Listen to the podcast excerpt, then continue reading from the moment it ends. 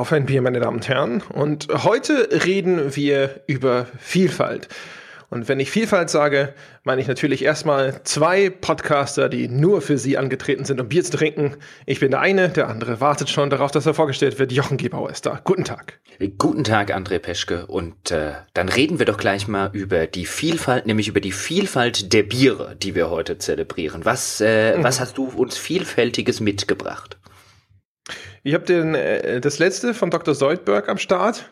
Das habe ich äh, aus gutem Grund natürlich lange aufbewahrt, weil es ist die, die Weizheit. Das heißt, ich vermute, es ist ein Weizen. Steht auch Weizen-IPA drauf. Ich vermute, es wird mir nicht schmecken, aber da muss ich jetzt durch. Hast du gerade Weizen-IPA gesagt? Das steht da drauf. gut, dann wird es da wahrscheinlich auch drin sein, aber what the heck ist ein Weizen-IPA? Ich habe keine Ahnung, aber ich werde das jetzt rausfinden. Für mich, für dich, für die Hörer. Die ganze. Uiuiuiui, das hast du doch auch wieder aus der Konserve eingespielt, gerade eben den ja, Sound. Kleines Plop für mich, aber ein großes. Hm. So, jetzt bin ich ja mal gespannt hier auf das Weizen-IPA. Hm. Mhm, mhm. Mhm. Ja. Ein vorsichtiges, nicht ganz so schlimm wie befürchtet. Schmeckt ein bisschen wie, als hätte man in ein gutes Pale Ale ein bisschen Weizen gekippt. Das klingt jetzt allerdings schlimmer als befürchtet. Warum soll jemand so Je, wie nachdem. Wie ähm. man es nimmt. Es schmeckt ein bisschen nach Weizen, aber es schmeckt vorwiegend halt nach, ja, also IPA oder Pale Ale oder was auch immer.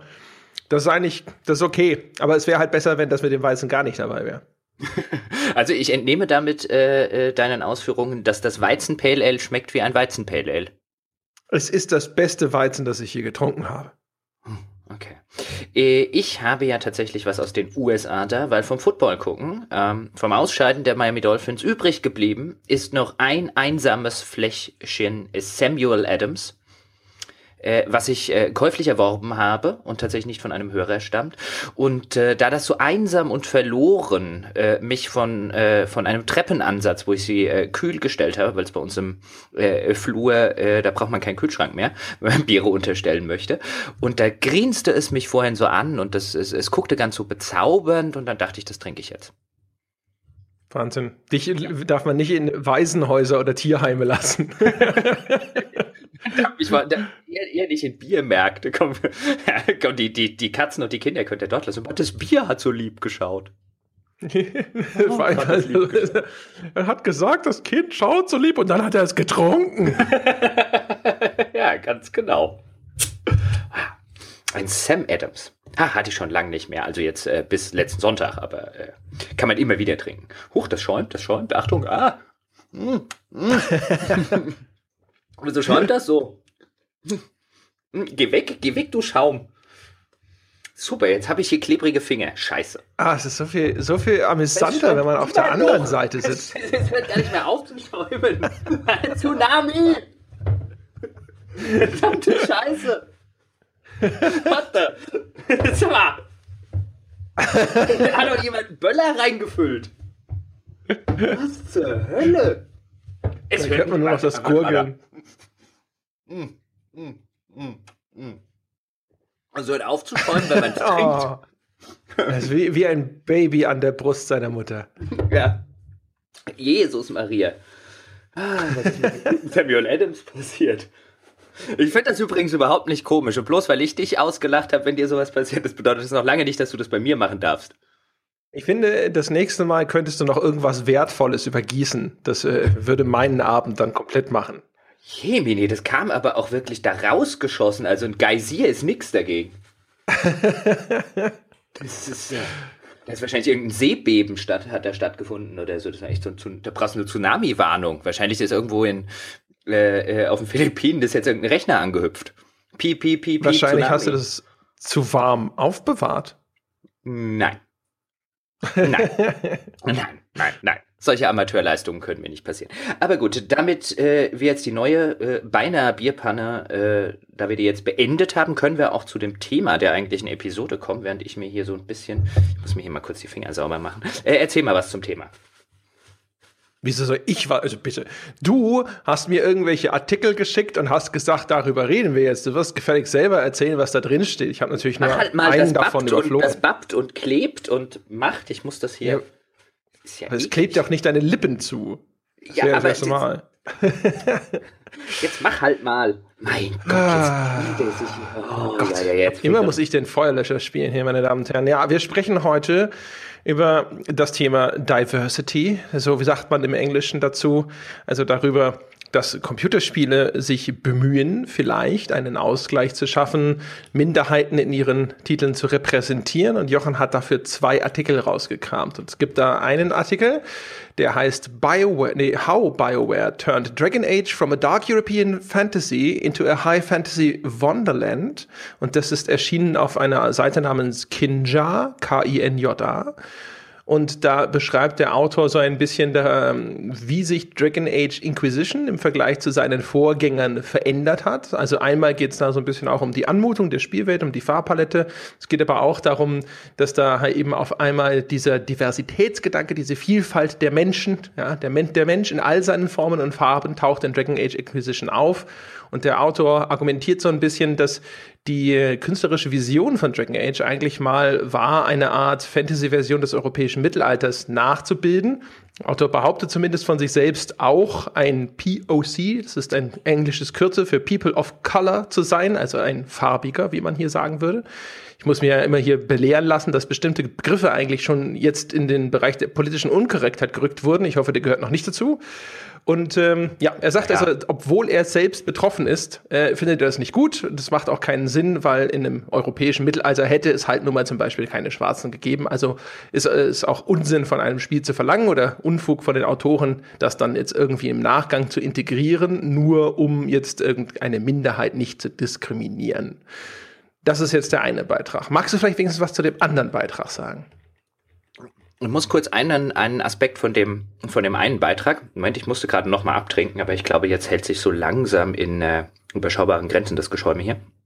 Ähm, nämlich hast du gerade gesagt, dass der Autor argumentiert habe, im Mittelalter habe es ja schließlich auch nur sehr wenige, also in, in, in Europa, äh, sehr wenige Schwarze zum Beispiel gegeben oder überhaupt Menschen anderer Hautfarbe.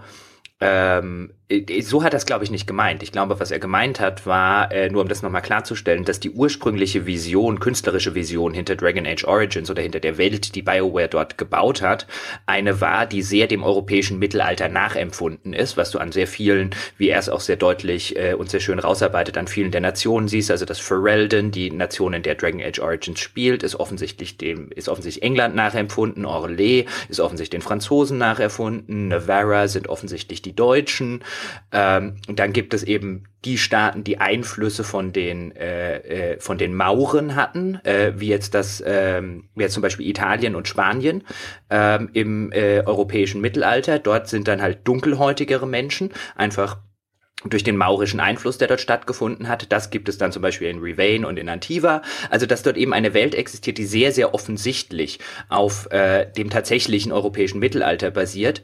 Ähm, und dass es dort halt in, in dieser Welt, die Dragon Age gebaut hat, nicht sonderlich glaubwürdig ist, wenn es dort plötzlich in allen Teilen, also zum Beispiel auch in Ferelden, von äh, Schwarzen oder von Menschen anderer oder von, von, von Charakteren anderer Hautfarbe sozusagen nur so wimmelt, ähm, weil das nicht in die künstlerische Vision des Weltenbaus passt, die BioWare ursprünglich mal äh, entworfen hat. Ich glaube, da muss man aufpassen. Ich glaube, man muss aufpassen, dass man das nicht so versteht. Im Mittelalter gab es doch keine Schwarzen, also sollen jetzt auch keine Schwarzen in den Spielen stattfinden. Das ist nicht das Argument. Das wäre tatsächlich ein problematisches Argument, zu dem kommen wir aber vielleicht später noch.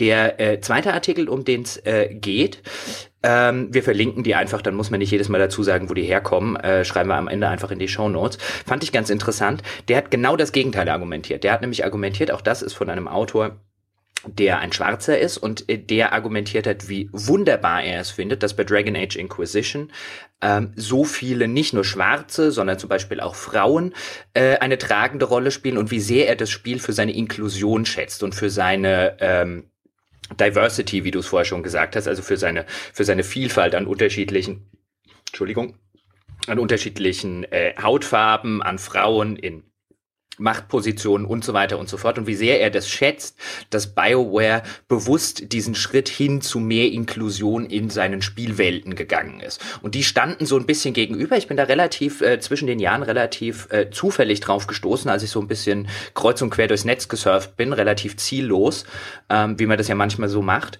Und dann bin ich zuerst auf den einen Artikel gestoßen, dann habe ich ein bisschen gegoogelt, dann bin ich auf den anderen, also zuerst auf den Contra, dann auf den Pro gestoßen. Und ich fand das so interessant. Ich will jetzt gar keine große Dragon Age Inquisition Diskussion Diskussion an der Stelle aufmachen. Es ist nur ein wunderschönes Beispiel, weil dieses Redcon, wie man im Englischen sagt, also dieses Umgestalten nachträglich, ähm, ob jetzt von Spielwelt, Stories und so weiter, da gibt es diesen Redcon-Begriff und das Redcon, das bei Dragon Age Inquisition stattgefunden hat, das ist wirklich sehr bemerkenswert und es steht stellvertretend meiner Einschätzung nach für eine Entwicklung in der kompletten Spielebranche, deren Auswirkungen man dann an vielen Diskussionen sieht. Ähm, es gab zum Beispiel äh, vor nicht allzu langer Zeit eine große Diskussion um das Baldur, um das Add-on, das zum ersten Baldur's Gate äh, nochmal erschienen ist von den Machern, glaube ich, der Enhanced Edition von, von Baldur's Gate. Also nach sonst wie vielen Jahren kam da mal ein Add-on. Das sollte so die, ähm, die äh, Lücke zwischen Baldur's Gate äh, 1 und Baldur's Gate 2 ein bisschen schließen. Und äh, das Add-on war in manchen Teilen relativ berüchtigt für sein Social Justice Warrior-Tum. Also es gab einige Spieler, weil es dort eben äh, auch Figuren gibt, äh, die äh, anderer Sexualität, eine andere Sexualität als die Heterosexualität pflegen, um es mal so rum auszudrücken. Und dann gab es äh, da einige Spieler bei diesem Ding zum Beispiel, und das, auch das steht nur stellvertretend, für so eine Entwicklung, die halt gerufen haben, lasst bitte euer Social Justice Warrior-Tum aus unseren Spielen raus. Ähm, und lasst bitte unsere Spiele unpolitisch. Wir wollen das nicht auch noch in Spielen, wir haben das den ganzen Tag oft genug. Und diese Entwicklung, die dort stattfindet und die zu solchen Diskussionen führt, die kann man halt meiner Ansicht Ansicht nach wirklich sehr schön an Dragon Age Inquisition ablesen. Deswegen, das soll jetzt keine Dragon Age Inquisition oder Dragon Age Origins Folge werden. Über die äh, spielerische Qualität und die erzählerische Qualität haben wir, glaube ich, an anderer Stelle schon genug Worte verloren. Aber es ist halt, es ist halt sehr schön, wie sich nachzuvollziehen, wie sich das entwickelt hat von einem Spiel, bei Dragon Age Origins, als das 2009 rausgekommen ist, wo es, glaube ich, da gibt es äh, äh, Spieler im Netz, die haben das nachgezählt, ungefähr zwei Prozent, zwischen zwei und drei Prozent ähm, aller Figuren ähm, eine andere Hautfarbe als weiß haben, zu Dragon Age Inquisition, das in der gleichen Welt spielt, nur ganz wenige Jahre, also innerhalb des Lores dieser Welt, nur ganz wenige Jahre, ich glaube vier Jahre nach den Ereignissen von Dragon Age Origins, aber in der es plötzlich einen exorbitant größeren Anteil an einer Bevölkerung mit anderen Hautfarben geht.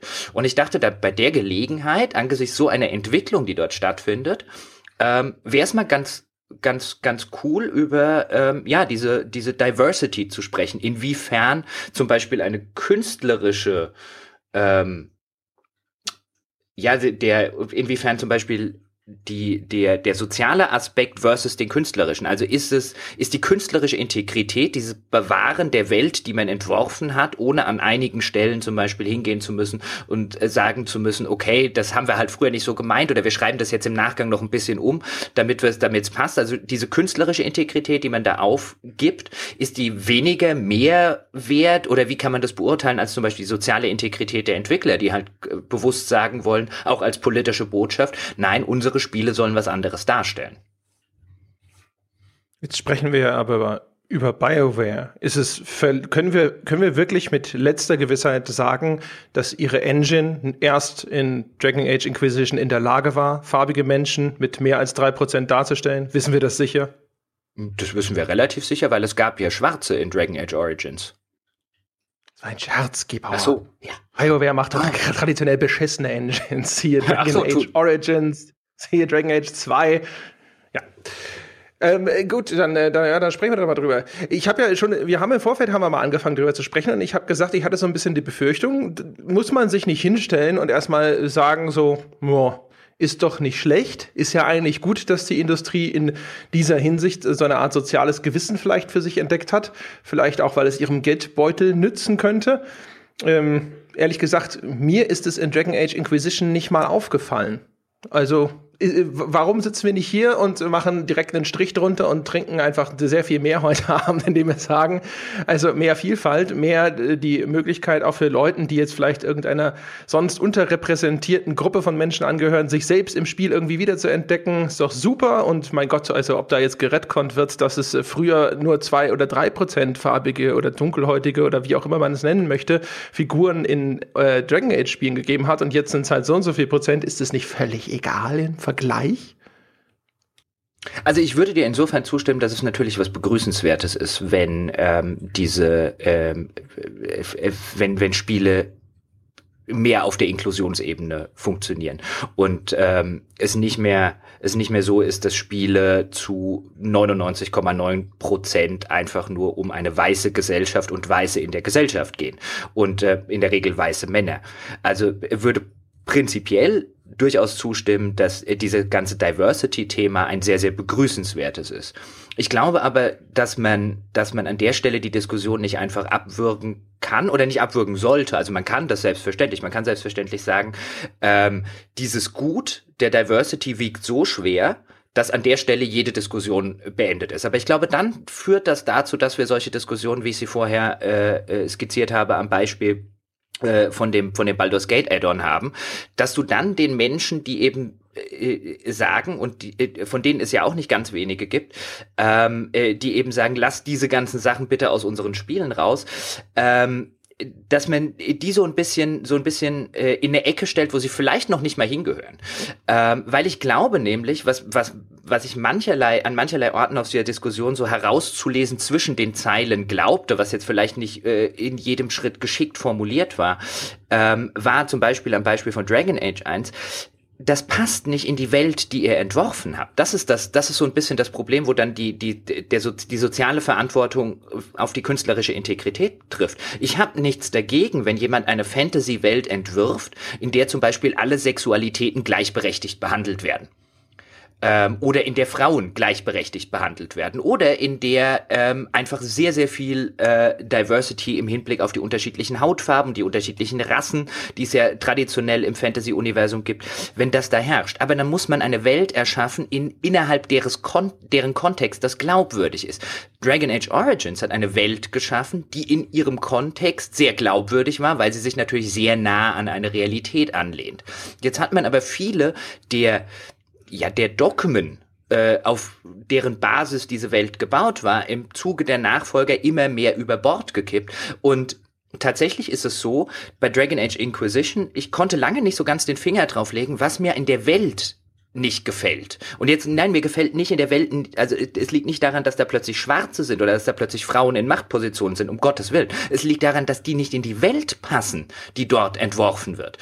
Also mein, mein Argument in der Hinsicht wäre, wenn du deine künstlerische Integrität so ein bisschen aufgibst, um das zu machen, dann entwirf eine neue Welt. Eine neue Welt, in der glaubwürdig ist, dass zum Beispiel niemand ein Problem mit Homosexualität hat. Das nehme ich aber einer Welt, die auf einem 14. Jahrhundert Europa fußt, in sehr, sehr viel vielen anderen Bereichen, was zum Beispiel die Gläubigkeit angeht. Also der ganze Glaube in Dragon Age Inquisition ist ja sehr stark an das Christentum angelehnt, mit der Prophetin Andraste, die dann zu dem äh, äh, Erbauer, wie er glaube ich im Deutschen heißt, aufgefahren ist und an seiner rechten Seite sitzt. Das ist ein sehr offensichtliches Jesus Christus-Bild. In dem Fall gibt es tatsächlich eine Frau, auch bei Dragon Age Origins, aber einer Welt, die so religiös geprägt ist, den nehme ich im nächsten Schritt einfach nicht ab, dass diese religiöse Prägung kein Problem mit zum Beispiel Homosexualität hat. Das musst du dann erklären.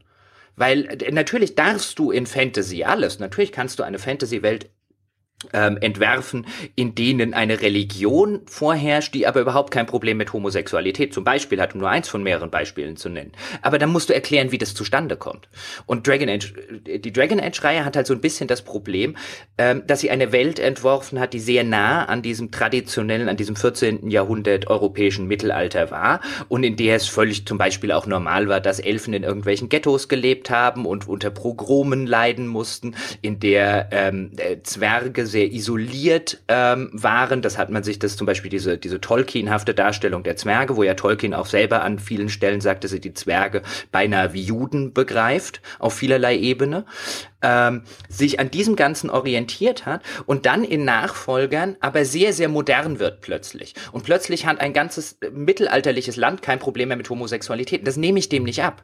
Damit will ich nicht sagen, um Gottes Willen, bau keine äh, Welten, in denen alle Leute ein Problem gegen Homose mit Homosexualität haben, sondern wenn du das machen willst, dann hättest, dann musst du eine eigene Welt bauen, die in sich schlüssig und glaubwürdig ist. Und daran wäre mein Argument, ist Dragon Age Inquisition gescheitert und das äh, ist, glaube ich, auch das, wo der Autor bei dem Artikel ein bisschen hin will, den du, den du gesagt, äh, den du, den du zitiert hast. Und ich glaube, das ist tatsächlich was, worüber man reden äh, sollte. Was ist uns wichtiger?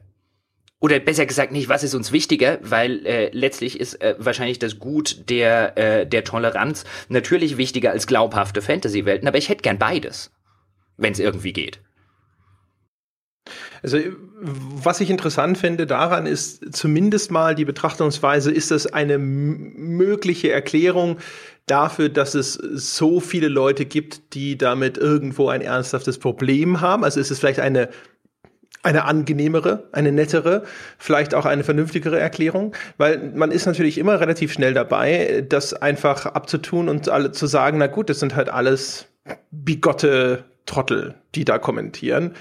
Und äh, mein Gott, sie sollen es halt runterschlucken oder woanders hingehen. Es gibt genügend andere Spiele, die ihren Ansprüchen entsprechen. Und äh, dann äh, die wenigen Spiele sozusagen, aktuell sind es ja noch nicht so wahnsinnig viele, die jetzt irgendwelche Repräsentanzen von Minderheiten und, oder von, keine Ahnung, Homosexualität, Transsexualität oder sonst irgendwas in sich aufnehmen oder vielleicht sogar an prominenter Stelle darstellen oder sowas, die sollen halt existieren. Man soll froh sein, dass es sie gibt. Das ist natürlich jetzt mit zunehmendem Anschwellen dieser, dieser Unterstützung vielleicht dann auch mal irgendwann hinfällig. Im Moment habe ich noch nicht das Gefühl, dass ich jetzt an allen Ecken und Enden äh, damit äh, konfrontiert werde oder sowas. Also, hm. aber grundsätzlich eine interessante Frage, ob das was ist, ob unter all dem, was man vielleicht erstmal so ein bisschen als Internet-Wutbürger begreift, tatsächlich Leute sind, die vielleicht nur nicht in Worte fassen können, was sie da stört und die dann in ihrer Argumentation sich vielleicht selber ein Grab schaufeln, in das sie dann auch natürlich direkt gestoßen werden. Ich weiß gar nicht. Also das Einzige, wo ich gedacht habe, da, da habe ich innerlich das Nicken angefangen, ist, dass ich das Gefühl habe, dass tatsächlich ein toleranter Umgang mit Homosexualität nicht bei Dragon Age gut aufgehoben scheint. Aber ehrlich gesagt nicht, weil ich äh, es grundsätzlich unglaubwürdig finde, wenn eine, irgendeine Religion, egal woran sie jetzt angelehnt ist, äh, damit kein Problem hat, sondern weil es einfach so eine grundsätzlich intolerante Welt ist und eine, wo halt so viele Dinge diskriminiert werden und es ist alles schmutzig und dreckig und die Welt ist schlecht und man hat so das Gefühl, dass Andersartigkeit in dieser Welt, egal welche, Fahr, äh, welche Form sie annimmt, immer wahrscheinlich ein Problem wäre. Und deswegen also ich, ist es ich, was, ja. wo ich, ja. Wenn ich, wenn ich Religion sage, dann natürlich in diesem Fall im, im Kontext einer 14. Jahrhundert Religion, also einer nicht säkular, einer nicht vollständig säkularisierten Religion. Und da fällt es mir tatsächlich schwer bei nicht säkularisierten Religionen, weil ich würde, würde noch nicht mal ein Beispiel kennen von einer nicht säkularisierten Religion, ähm, die äh, mit zum Beispiel Homosexualität kein Problem hätte. Und jetzt, wie gesagt, da, natürlich kann man an der Stelle sagen, hey, wir reden hier über Fantasy-Welten, man darf doch wohl eine Fantasy, da laufen auch Elfen rum und da laufen auch Drachen rum, ähm, dann darf man ja wohl eine Fantasy-Welt machen, in der eine nicht säkularisierte Religion kein Problem mit andersartiger Sexualität hat, um es jetzt mal so rum auszudrücken. Klar kann man. Aber genau wie für die Elfen und für die Drachen und für die Zwerge gilt auch dafür, es muss in sich glaubhaft sein und in sich glaubhaft ist Inquisition an der Stelle zum Beispiel meiner Einschätzung nach einfach nicht mehr. Es ist auch nicht glaubwürdig im Weltenbau. Bei Inquisition pass äh, passiert es auch relativ häufig, wenn du zum Beispiel ähm, äh, dann deine Inquisition anführst ähm, und dann kommen irgendwelche äh, Zwischensequenzen, in denen du zum Beispiel, in denen deine, Inqu äh, also deine, dein, dein Fußvolk zu sehen ist. Und das ist ein sehr, sehr gemischtes Fußvolk. Da sind Frauen drin, da sind äh, Schwarze drin und so weiter und so fort. Und auch dagegen habe ich nichts. Es wird nur nie im Kontext der Welt, die im insbesondere im ersten Spiel vollkommen anders eingeführt wird, erklärt, warum das passiert ist, wie da in vier Jahren so eine Emanzipation auf allen Ebenen hat stattfinden können. Das wird halt einfach vorausgesetzt und das, das ist auf Weltenbausicht, das ist ja mein Argument, ein schwacher Unterbau für eine Welt. Nicht, weil es divers ist, sondern weil diese, weil die, weil die Diversity nicht, nicht erklärt wird. Und eine, eine, eine mittelalterlichen 14. Jahrhundert Welt, äh, 14. Jahrhundertwelt, in der fast niemand ein, ein äh, Problem mit äh, Rassismus, Sexismus, Homophobie und so weiter hat, die musst du mir echt gut erklären. Also die Parallele zu dem Mittelalter und dem 14. Jahrhundert und sowas, also das mag ja daran angelehnt sein, aber dann automatisch zu sagen, wenn es dort irgendwie erheblich von abweicht, dann ist das automatisch erklärungsbedürftig, würde ich für ein Fantasy-Spiel ehrlich gesagt nicht gelten lassen. Aber auch da wieder, also im Kontext dieser Welt gebe ich dir durchaus recht. Ich hatte du, zum Beispiel auch im ersten ja, ja. Äh, äh, aber du musst mir doch die Gesellschaft, also das ist der, der fundamentalste Teil eines Weltenbaus, sind gesellschaftliche Normen. Und eine Gesellschaft, die dann, die dann keine solchen sozialen und gesellschaftlichen Normen mehr besitzt, ähm, äh, kann ja nicht glauben. Es ist ja nicht so, als hätten sie die äh, durch was anderes ersetzt. Die wurden einfach weggenommen und dann, dann fehlt halt so ein bisschen der Unterbau. Und für einen guten Fantasy Weltenbau brauchst du solche, brauchst du so, brauchst du gewisse Normen. Du hast zum Beispiel auch den Fall ähm, äh, in Dragon Age Inquisition, ähm, hat dann, haben dann die Kunari überhaupt kein Problem mehr damit mit einem weiblichen Inquisitor. Stan, der erste Kunari, den du tatsächlich in Dragon Age Origin triffst, hat die ganze Zeit ein Problem, wenn du einen weiblichen äh, Grey Warden, also grauen Wächter spielst, weil er halt sagt, Frauen machen sowas nicht. Also dieser ganze Aspekt ist auch weg, raus, komplett äh, entfernt. Ähm, dieser ganze, also da war halt ein Volk entworfen, das auf, das in gesellschaftlichen Normen komplett sexistisch war. Und zwei Spiele weiter ist dieser Aspekt weg. Vielleicht ist der Stan auch nur ein Arschloch gewesen. Nein, das also, wissen wir. Also ist denn, ist denn wirklich so eindeutig, dass das nicht der Charakter ist, und, sondern die gesamte Spezies? Ja, ja, ja. Also ich kann da, das nur hinnehmen, alles, weil ich habe keine Erinnerung mehr an, an, an das da, äh, Spiel in dieser Detailtiefe da gibt es genug Sachen. Also der sagt dann, also weil weil er auch argumentiert, dass äh, äh, insbesondere bei den Kunari, äh, so wie sie eingeführt werden, ist das ja auch ein Volk, was es mit dem äh, freien Willen und der Individualität nicht so genau nimmt. Also die Sachen, äh, die Stan dort sagt, sind halt die Sachen, die ihm äh, ähm, dann äh, das Ganze, äh, die ihm sozusagen indoktriniert worden sind weil er ja auch ein Abgesandter der äh, Kunari ist. Und so wie die, wie die, wie das Volk dargestellt wird, der Kunari im, in den Spielen, ist es relativ unwahrscheinlich, dass er halt einfach nur die Ausnahme von der Regel ist. Auch so wie er sagt und was er tatsächlich sagt, wenn man einen, wenn man einen weiblichen äh, grauen Wächter spielt. Also das ist, sind halt so ein, äh, Frauen kämpfen nicht. Und äh, das ist halt äh, das, das, das ist halt komplett rausgenommen. Und nochmal an der Stelle, bevor mich jetzt jemand falsch versteht, ich finde das nicht schlimm. Ich finde es nicht schlimm. Im Gegenteil, wir sagen ja an vielen Stellen, es wäre begrüßenswert, wenn äh, äh, Frauen mehr in Machtposition auch im, im Kontext der Spiele kommen, wenn es mehr Protagonistinnen geht und so weiter und so fort. Ich bin mir nur nicht sicher, ob der Weg, den Dragon Age so begrüßenswert, wie ich ihn auf moralischer Ebene finde, zu besseren Spielen führt. Ja, also nur zur Konkretisierung. Ne, das ist, genau das meinte ich. Also ich finde, die Argumentation muss halt innerhalb der aufgebauten Spielwelt äh, stattfinden. Egal, ob sie sich jetzt an das Europa in welchem Jahrhundert auch immer anlehnt, aber nicht mit Bezugspunkten eben zu diesem realen Vorbild, wo es dann davon abweicht. Das war das, was ich meinte. Und das sowas, so, wie gesagt, also das mit genau. Stan, weißt du, das verstehe ich. Ähm, die Frage ist halt, ist das, ist das etwas, keine Ahnung, also ist es wirklich in irgendeiner Form, wie erheblich ist denn überhaupt der, der Eingriff? Jetzt mal, wenn wir nur mal erstmal auf der, auf der Spielerseite bleiben, auf der Spielerperspektive. Ich meine, stört dich das echt? Nein, also mich stören bei Dragon Age äh, äh, Inquisition äh, viele andere Sachen, bevor mich das stört. Ähm, äh, und die haben wir an, an genug Stellen mittlerweile ausgeführt und äh, habe ich ausgeführt, als dass wir die jetzt nochmal äh, en Detail wiederholen müssten. Aber ähm, letztlich ja. Also äh, nicht auf einer Ebene, auf der mich viele andere Sachen stören, wie zum Beispiel das schlechte Questdesign und, und, und, und, und.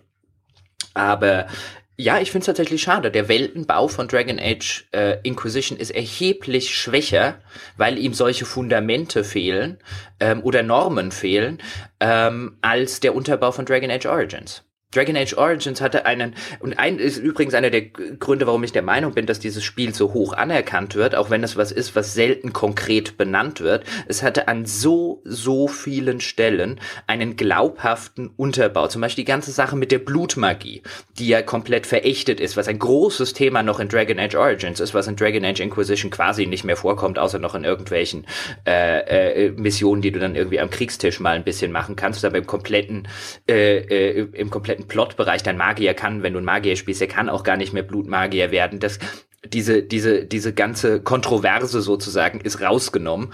Und von dieser Sorte hat äh, Origin so, so viele Sachen gehabt, die halt so einen, die halt Tabus betreffen, äh, äh, äh soziale Normen, genau, die, die, diese ganzen Elfen-Origin-Geschichten, wie du zum Beispiel, wenn du, wenn du einen weiblichen Stadtelfen gespielt hast, dann äh, wurdest du oder solltest du gezwungen werden zu deinem eigenen Gangrape.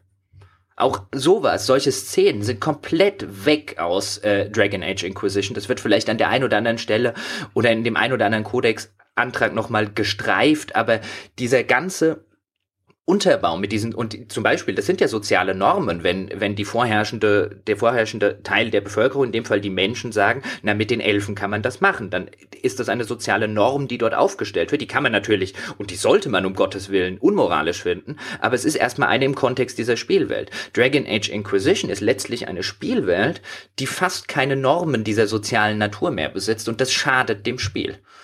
Deswegen ist es jetzt kein, äh, das ist nicht der Haupt- oder alleinige Grund, warum ich jetzt der Meinung bin, dass es kein besonders gutes Spiel ist. Aber wenn man so ein bisschen drüber nachdenkt und sich tatsächlich vergegenwärtigt, dann stellt man fest, dass genau sowas fehlt. Du meinst, es wird dann zu Star Trek, ja, wo genau, die Menschheit all, all diese Dinge überwunden hat und äh, tolerant ist gegen allem und jedem und dann, äh, dann das Ganze deswegen automatisch so ein bisschen äh, so whitewashed und es hat dann seine Ecken und Kanten verloren. Das ist natürlich gerade bei einem Spiel wie Dragon Age wahrscheinlich besonders spürbar, dass ja, eben, wie du schon so beschrieben hast, der erste Teil, der war ja gerade dadurch auffällig, dass er sehr viele Ecken und Kanten hatte. Und damit meine ich jetzt nicht die Grafik, sondern tatsächlich halt, äh, der war halt durchaus relativ tabulos und schamlos auch in der Darstellung von menschlichen Abgründen. Und dazu gehört natürlich eben auch sowas wie Intoleranz, Rassismus, Sexismus und all das, was dazu gehört zugehört. Also, was du gesagt hast, also, dass die, äh, die Bedeutung von Frauencharakteren sich gewandelt hat. Im ersten Dragon Age gibt es ja diese, ich glaube, das ist, ich hab, sind das die Dunkelelfen? Ich weiß gar nicht. Es gibt eine Elfenquest. Ich weiß nicht, welche Sorte Elfen das jetzt genau das sind, die da. Dälisch. Dälisch heißen die. Was? Die Dälisch. So, ja. Ja. Sind das Dunkelelfen? Das sind, äh, nein, das sind sozusagen die Waldelfen, wenn man so will. Waldelfen, egal. Also das ist das, wo die Schwester entführt wird von irgendeinem Adeligen, ich glaube einem menschlichen Adeligen auch, und dann stellt man hinterher fest, dass die auch vergewaltigt wurde. Ach, das, das heißt, ist, das sind, sind die Stadtelfen. Das ist die Origin der Ach, Stadtelfen. Ja. Ja, die meine ich. Ja, also mhm. das ist halt sehr düster und da sieht, das ist natürlich auch so, oder die wird nicht bei den Zwergen die Schwester verkauft oder so? Die Zwergen-Origin-Stories äh, habe ich tatsächlich schon lange nicht mehr gespielt. Da äh, muss da ich. am Anfang oder bei den Zwergen meine ich, irgendwo, glaube ich, da wird die Schwester gerade irgendwie in die Ehe verkauft und so. Man hat auf jeden Fall nicht das Gefühl, man befindet sich dort jetzt zumindest am Beispiel dieser beiden Gruppierungen, und okay, das spielt ja alles dann, glaube ich, auch so ein bisschen in so einer Art Ghetto da in der Stadt am Anfang, aber auf jeden Fall, man hat nicht das Gefühl, man ist da in einer aufgeklärten Gesellschaft, in der sehr viel Toleranz für viele Dinge herrscht, ja, die, die schon mhm. sehr viele Dinge überwunden hat, die bei uns heutzutage noch teilweise problematisch sind. Und wenn sich das auf einmal auflöst, ha, also das ist auf jeden Fall ein, ein, ein, ein Schritt weg von dem, was das Spiel tatsächlich mal charakterisiert hat. Das muss jetzt nicht unbedingt etwas sein, wo man jetzt sagen muss, das finde ich jetzt besser oder schlechter. Es hat sich halt verändert. Das kann man auf jeden Fall, glaube ich, festhalten. Ich finde, viel schlagender ist das Beispiel, das du vorhin auch schon mal genannt hast, nämlich dieses äh, Add-on zu Baldur's Gate, das Siege of Dragonspear. Ähm, da erinnere ich mich noch, weil ich da hatte, hatte ich mal eine Diskussion mit dem Benjamin Danneberg drüber. Der hatte sich nämlich damals sehr darüber aufgeregt, dass es einen Charakter gibt. Ich äh, meine, das wäre Safana gewesen. Ich habe ich hab leider nicht, nicht gespielt. Ich habe nur drüber gelesen. Es gibt eine so eine so eine As Attentäterin in Baldur's Gate. Ist das zwischen 1 und 2 spielt das, glaube ich, oder so? Das ist ja doch nicht, bin mir nicht sicher. Es gibt auf jeden Fall ja, in einem der Baldur's Gates eine Safana und äh, die ist, glaube ich, so ein, ja, oder ein Dieb oder sowas. Die ist auf jeden Fall irgendwie so ein sexy Mädel in den Original äh, Baldur's Gates. Und die hat man jetzt dann halt natürlich äh, ganz im Charakter anders angelegt. Die ist auf einmal dann halt eben viel bruschikoser und halt so das, was im amerikanischen Slang, also in den typischen Lippenbekundungen äh, der amerikanischen Stars und Sternchen eine strong and independent woman Woman wäre. Das ist übrigens so eine Phrase, die in Amerika immer rauf und runter zur Zeit wiederholt wird, wenn du junge Mädchen siehst. Also gerade so Popsternchen oder sonst irgendwas wird immer betont, man sei eine strong and independent woman. Ich schaue zum Beispiel sehr gerne die US-Spielshow Survivor. Und äh, Survivor ist halt eigentlich so eine Reality-Show. Das ist, muss man sich vorstellen, wie ein bisschen wie Dschungelcamp mit erheblich viel mehr Niveau. Also die Leute werden auf so einer einsamen Insel ausgesetzt, müssen halt einigermaßen klarkommen, kriegen so Reisrationen und so, müssen an Spielen teilnehmen und dann müssen die sich gegenseitig rauswählen. Und da gibt es zwischendrin immer so Kandidateninterviews. Und ich habe Survivor relativ spät erst in seinem Lebenszyklus für mich entdeckt. Da waren schon, keine Ahnung, bestimmt 25, 28 Staffeln davon erschienen. Und ich habe die dann mal so über Monate hinweg mit meiner Freundin fast in einem Stück geschaut. Und es ist ganz äh, erstaunlich, wie sich halt dann die Präsentation von diesen Kandidaten in diesen Einzelinterviews verändert. Und man sieht heutzutage wirklich bei den jungen Mädels und so, die sitzen dann immer da und erklären dir, dass sie halt starke, selbstständige Frauen sind. Und dass sie das und das deswegen so und so gemacht haben. Also, also selbst wenn, wenn du anhand des Materials, das dir zumindest in der Sendung angeboten wird, zu einem völlig anderen Ergebnis kommst, aber es ist immer die Bemühung da, sich so darzustellen. Das scheint da drüben ein großes Thema zu sein, will ich damit sagen, mit diesem langen Monolog. Und äh, von daher wundert es mich nicht unbedingt, dass sie das geändert haben. Aber da, da bin ich wirklich am nächsten dran zu verstehen, dass sich da Leute sehr drüber aufregen, wenn eine, ein, ein Charakter auf einmal grundlegend anders angelegt wird weil der Entwickler, der dann auch noch sozusagen einen großen Klassiker fortsetzt, ja, Hand legt an das große Werk eines Vorgängers und nicht sein eigenes Werk da auf einmal neu bestimmt, wenn der sagt so, hm, um heutigen sozialen Normen zu genügen, deute ich diese Figur jetzt auf einmal völlig um, anstatt einfach eine ganz andere Figur dann halt zu nehmen und sie auf diese dann zu verzichten. Also das würde ich sagen, da würde ich auch sagen, das finde ich eine sehr eigenartige Entscheidung und kann schon verstehen, dass das Fans der Originale sehr stört. Wobei da die Kontroverse ja auch noch ein bisschen, also bei dem Baldur's Gate Add-on, äh, die entzündete sich ja auch an einem NPC. Ähm, wenn ich mich, wenn ich mich nicht irre. Ähm, ja, es der, gab auch eine Transfigur, glaube ich. Genau, der, der, also sie oder er, ähm, äh, ich kann es jetzt nicht sagen, weil ich anhand des Namens. Das ist eine sie und ich glaube, sie spricht davon, dass sie früher mal ein Junge gewesen Ah, okay. Weil äh, ich habe nur gelesen, sie heißt Misina. Äh, und da fällt natürlich keine Ahnung, ob es jetzt eine sie, die mal ein er war, oder ein er, der mal eine sie war. Ist ja auch egal. Ähm, äh, daran entzündete sich aber auch einiges so im Sinne von, das passt nicht in ähm, nicht nur äh, die äh, Kontroversen oder die Diskussion gab es ja nicht nur auf der Basis, das passt nicht in die Baldur's Gate Welt, weil äh, da bei sowas würde ich ja immer argumentieren, das hätte ich ja vorher auch bei Dragon Age gesagt. Natürlich äh, Transgender-Themen, Homosexualität und so weiter und so fort, die äh, die passen erstmal in jede Welt, wenn man passend mit ihnen umgeht. Ähm, weil bloß weil man aus mittelalterlichen Schriften jetzt zum Beispiel sehr wenig über äh, Transgender liest, heißt es nicht, dass es diese Menschen damals nicht gab. Das heißt lediglich, dass in der öffentlichen Wahrnehmung nicht stattgefunden haben. Ähm, deswegen finde ich immer das Argument, das passt nicht in die Welt, etwas albern, weil das geht so ein bisschen davon äh, aus, ähm, äh, als sei irgendwie sowas wie Transgender äh, ein, eine Erfindung äh, der Moderne, ähm, äh, was ich für eine relativ gefährliche Sichtweise zum Beispiel halte. Ja, also Aber, vor allem viel mehr noch, die Geschichtsschreiber damals waren ja viel mehr damit befasst, die Siege von irgendwelchen Herrschern aufzuschreiben, anstatt jetzt irgendwie da eine, eine, eine Sexualitätsstatistik der Bevölkerung anzufertigen. Also, äh, die, weißt du, die erfasste Geschichte ist einfach so lückenhaft auch aus dieser Zeit, dass sich diese Aussage wahrscheinlich deswegen schon verbietet. Äh, das, das kommt noch erschwerend hinzu, aber ich glaube, da ging es auch mehr oder weniger darum, dass äh, wenn du dort jemandem gesagt hättest, als Mann zum Beispiel, dass du gern, dass du dich eigentlich wie eine Frau fühlst und gerne Frauenkleider anziehst, äh, äh, wärst du, glaube ich, sehr schnell in die Gefahr geraten, dass irgendjemand auf die Idee gekommen äh, wäre, äh, mal zu gucken, wie gut du brennst. Also das, das, äh, das, das fand halt auch noch statt. Ähm, aber was ich sagen wollte, was ja einige bei dieser Misine argumentieren, ist ja nicht das, und da wird es tatsächlich problematisch, wie wir ja beide gerade gesagt haben, zu sagen, das passt nicht in die Welt. Das ist so ein bisschen ein, hm, dann muss ich vielleicht tatsächlich, also natürlich passt es in der Welt, ist eine Frage, wie du damit umgehst. Aber was sie halt argumentieren, ist ein, ähm, das passt so, wie es geschrieben und gemacht ist, nicht in den Kanon.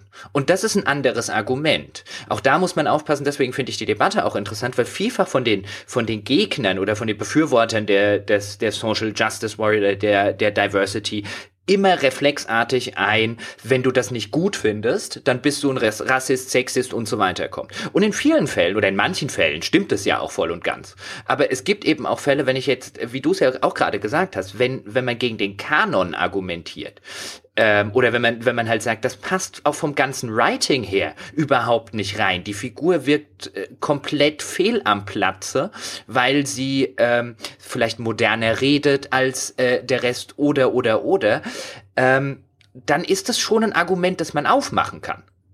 Weil auch dann sind wir wieder bei der glaubwürdig, bei der in sich intrinsischen Schlüssigkeit und Glaubwürdigkeit der Spielwelt. Ja, auch dafür ist übrigens dieses Dragon Age, äh, Dragon Age, sag ich schon, Baldur's Gate Addon ein super Beispiel, weil da gibt es ja auch den Fall, dass, glaube ich, eine Figur benutzt einen sehr modernen Begriff. Ich glaube, dieses Mansplaining äh, kommt vor. Also wer das noch nicht gehört hat, das ist, hat ja auf Facebook hier auch schon die Runde gemacht. Es gibt inzwischen den Begriff Mansplaining für dieses patriarchalische, dieses patronisierende von oben herab erklären, wenn Männer einer Frau erst gar nicht zuhören und ihr dann erklären, was sie eigentlich wirklich sagen wollte oder sowas. Das nennt man Mansplaining. Und dieser Begriff kommt in dem Spiel vor. Und auch da muss ich sagen, das ist halt so ein Fall von, und vielleicht stellen wir hinterher auch fest, dass das wahrscheinlich äh, generell so das, das eigentliche Problem ist. Die, das Problem ist nicht die Integration dieser Inhalte, sondern wenn sich der Entwickler dabei dumm anstellt. Und in, in dem Falle, also so einen Begriff da reinzuwerfen in so ein Fantasy-Rollenspiel, ehrlich gesagt, das finde ich ist halt einfach dumm. Das ist halt, äh, ja, im Englischen würde man Hamfisted sagen, hier ist es halt so, keine Ahnung, Holzhammer. Es hat kein Fingerspitzengefühl dafür, äh, wie man das intelligent angehen könnte. Bei dem Transcharakter bin ich ein bisschen anderer Ansicht, ehrlich gesagt, weil ich glaube, sobald ich ich informiert bin, ich habe das jetzt alles, ich habe das nie selber gespielt, ich habe das nur äh, noch Erinnerung aus dieser Diskussion, die ich mit dem Ben Danneberg hatte. Das ist wirklich dieser eine Nebensatz, wo diese Figur darauf Bezug nimmt, dass sie halt mal ein Junge war und das war's. Und da muss ich ehrlich gesagt das, da sage ich halt halt Hals Maul. Also ich meine, das ist ein Nebensatz, mein Gott. Also und es ist also, ein, es, wenn kein es, zentraler NPC. Wie gesagt, ich habe das ja nur wiedergegeben, was ich drüber gelesen habe. Ich habe es auch nicht selber gespielt. Wenn das nur ein, äh, ein, ein, ein Nebensatz und kein zentraler äh, NPC ist, ähm, äh, ja, dann würde ich dem, dann würde ich dem Ganzen auch, dann würde ich dem Ganzen auch nicht widersprechen. Ich hatte zum Beispiel, wenn wir jetzt zum Beispiel bei dem, bei dem Thema Sexualität sind und nochmal bei dem Dragon Age Beispiel bleiben. Ich hatte zum Beispiel Dragon Age Origins, auch da gibt es ja homosexuelle Charaktere in deiner Party. Severin zum Beispiel, der ist, glaube ich, bisexuell. Also der, ähm, äh, der äh, Schurke, den, äh, der dich, äh, der Assassine, der dich erst umbringen will und dann kannst du ihn äh, nach dem gescheiterten Antrag. Natürlich ist es der Elf.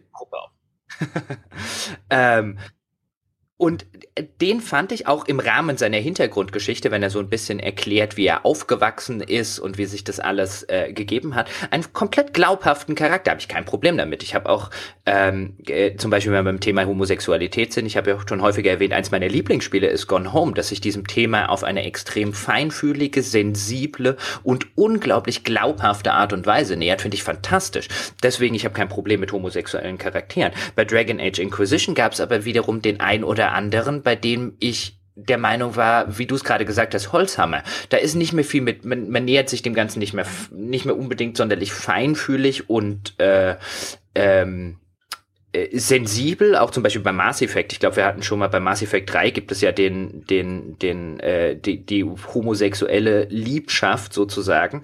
Ähm, wer, wer auf diese Variante steht ähm, ist, glaube ich, die schlechteste Figur meiner Ansicht nach. Nicht, weil er homosexuell ist, sondern weil er beinahe auf seine Homosexualität äh, äh, und auf die äh, vermeintlichen Charakterzüge eines homosexuellen Mannes, der dann nah am Wasser gebaut ist und so weiter, reduziert wird, weil es halt eine Abziehfigur eines Homosexuellen ist, finde ich ganz gruselig. Und die gibt's teilweise auch, äh, äh oder so, äh, teilweise nicht die ganzen Figuren, aber teilweise, äh, finde ich, bemerkt man das auch in äh, in, in, in Dragon Age Inquisition, weil sobald diese, sobald dieser soziale Normenbau, den ich vorher erwähnt habe, so ein bisschen fehlt. Also es gibt ja zum Beispiel die Figur des Dorian, der äh, aus dem bösen Tewinter Imperium kommt und der mehr oder weniger direkt ins äh, seine seine Homosexualität auf dem Revier trägt. Auch damit noch kein Problem.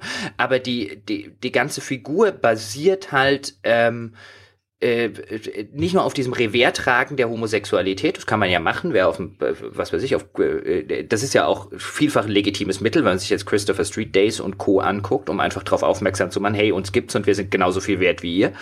Ähm, aber die, das ist halt, das ist halt, dadurch, dass die sozialen Normen fehlen, es ist halt ein, der kommt jemand und sagt dir, er ist homosexuell und niemand anderes hat damit ein Problem in einer in einer Welt, in der oder jetzt vielleicht es, es gibt da die eine die eine da, da machen sie es so ein bisschen, dass äh, da wird es aber nur angedeutet, dass dann die äh, eine von der Chantry, also von den von den äh, religiösen, nicht eins deiner Partymitglieder, ähm, sondern ein NPC, die dann so ein bisschen andeutungsweise sagt, oh, was könnten die Leute denn denken, wenn ihr jetzt zu gut miteinander befreundet seid? Da kommt so ein bisschen raus und ich finde so schade, ähm, dass genau diese Sache nicht nicht äh, äh näher äh, thematisiert wird. Weil ich finde, gerade zum Beispiel in so einer restriktiveren Welt, ähm, äh, ich kann auf, auf, der einen Seite, deswegen habe ich gerade sowas wie Christopher Street Day äh, erwähnt, kann ich voll und ganz verstehen, wenn man zum Beispiel als Homosexueller sagt, ich, äh, man will das auch vielleicht wenigstens einmal im Jahr in die Welt hinaus äh, posaunen. Und man will das nicht äh, und man will es vielleicht auch mal auf dem Revier tragen. Und man will nicht die ganze Zeit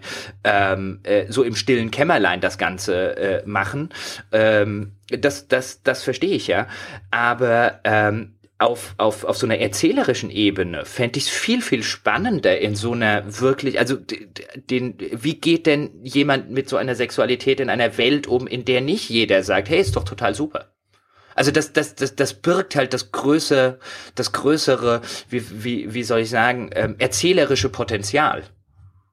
Verstehst du, was ich Vielleicht, meine? Ja, ja. Vielleicht wird da das Gleiche wirksam natürlich, was wir jetzt auch schon immer an anderer Stelle kritisiert haben, dass der Entwickler sagt so, ja, aber ich will ja eigentlich fluffigen Eskapismus den Leuten anbieten.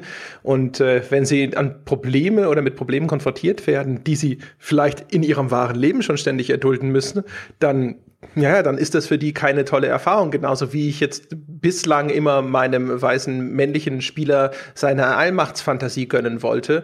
Und äh, ich mache keine Spiele, wo er äh, das hilflose Zahnrad in einer großen Maschine äh, von, bei einem Arbeitgeber ist und hat einen Chef, der ihn irgendwie schlecht behandelt und er kann nichts dagegen machen, 20 Stunden lang. Das mache ich nicht, sondern ich mache das Gegenteil. Vielleicht ist da so eine ähnliche Denke, dass man sagt, naja, aber äh, was wollen denn die Leute oder was wollen die Leute in der Vorstellung des Entwicklers denn wirklich? Vielleicht wollen sie jetzt mal in so einer Welt sein, wo sie nicht ständig irgendwo mit Vorurteilen und Intoleranz konfrontiert werden, zumindest nicht in dem Punkt. Das ist natürlich, das ist natürlich ein, ein, ein relevant, äh, relevanter Punkt. Aber auch dann würde ich wieder, dann käme ich wieder auf mein Argument von vorhin. Ähm, letztlich würde ich sagen, um Gottes Willen, also wenn, wenn du mir eine Pistole auf die Brust hältst, würde ich sagen, pfeif auf die künstlerische Integrität in, äh, in äh, Computerspielen. Ähm, dann nehme ich lieber die soziale Integrität oder die moralische Integrität der Entwickler, die sagen, ähm, äh, wir stellen das gleichberechtigt dar. Das ist mir immer lieber. Nur, äh, wenn man halt, wie ich es vorhin schon gesagt habe, man kann ja eine Welt bauen, in der das alles gleichberechtigt existiert, wenn man das möchte. In der man halt einfach sagt, es gibt ja diesen berühmten Codex-Eintrag aus Dragon Age Inquisition, in dem dann mehr oder weniger gesagt wird, die Menschen in Ferelden haben, interessieren sich nicht für die Sexualität von anderen. Und dann sitze ich, also paraphrasiert jetzt, und dann sitze ich da halt davor und denke mir, ach, das sind die ersten, die ich je getroffen habe, die das nicht interessiert. Das ist, dann musst du es mir halt erklären. Dann, also eine Fantasy-Welt, die behauptet, und das finde ich halt das Schlechte dran. Die, die, also die, schlecht nicht wieder auf dieser moralischen Basis, sondern eben auf der, auf der erzählerischen, atmosphärischen Weltenbauerbasis, auf der künstlerischen Basis. Eine Welt, die behauptet, bei uns ist das so. Das ist kein guter Weltenbau. Das musst du mir zeigen. Und das, das, das muss einen entsprechenden Unterbau haben. Und ähm, wenn der nicht existiert, dann haben wir halt ein Problem. Oder habe ich so ein, ein, kleines Problem damit, weil dann wird halt einfach das Spiel, die Welt schlechter.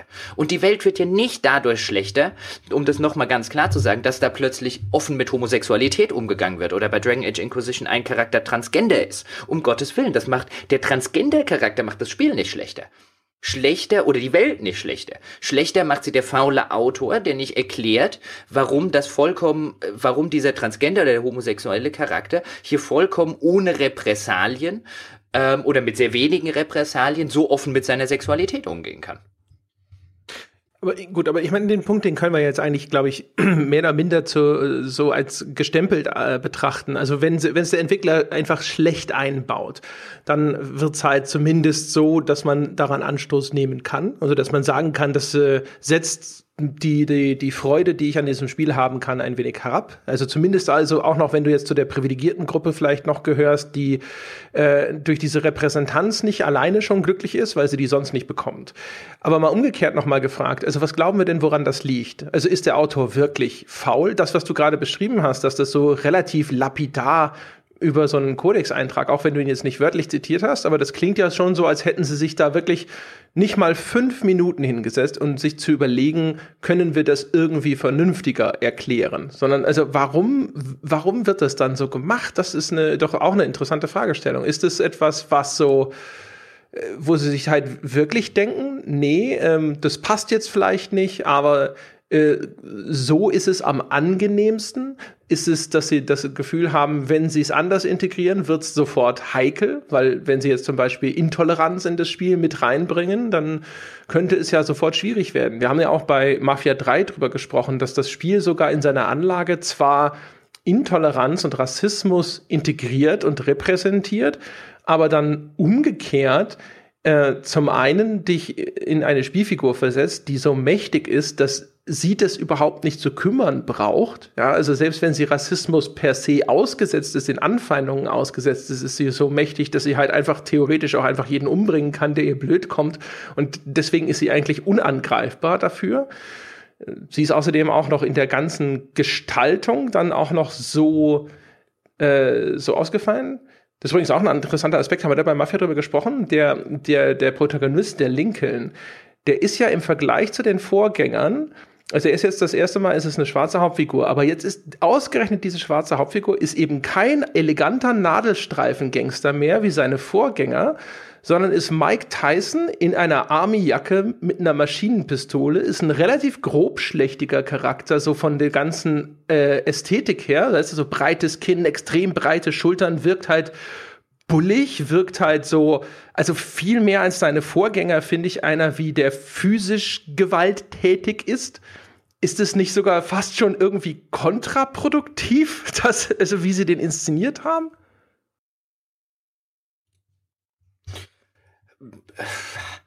Auch da wird es natürlich ein bisschen, bisschen problematisch, wenn man sozusagen von der Physiognomie auf ähm, Charaktereigenschaften dann wieder schließen, schließen wollen würde.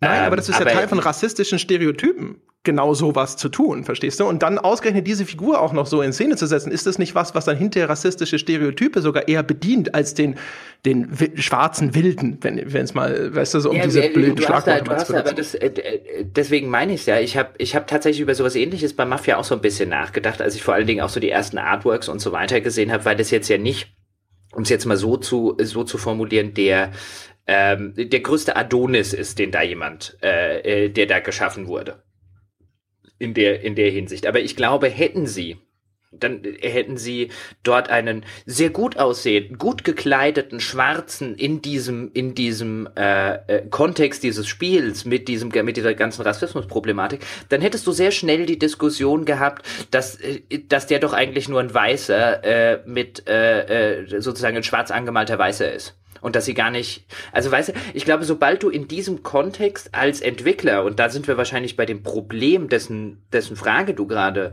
äh, gestellt hattest, warum passiert das so? Wenn du heute als Entwickler sagst, ich mache ein Mafia 3 und ich mache eine schwarze Hauptfigur, dann hast du als allererstes mal diesen Teil, und den, über den haben wir ja auch schon gesprochen, der einfach da sitzt und sagt, nee, den schwarzen will ich nicht spielen. Ob du, also den hast du, dann kannst du natürlich als Entwickler sagen, weißt du was, auf die Rassisten pfeife ich. Ist natürlich legitim, aber der fällt dir schon mal weg. Und bei allem anderen, was du machst, musst du wahrscheinlich so extrem vorsichtig sein, dass du nicht in einen äh, Stereotypen trittst.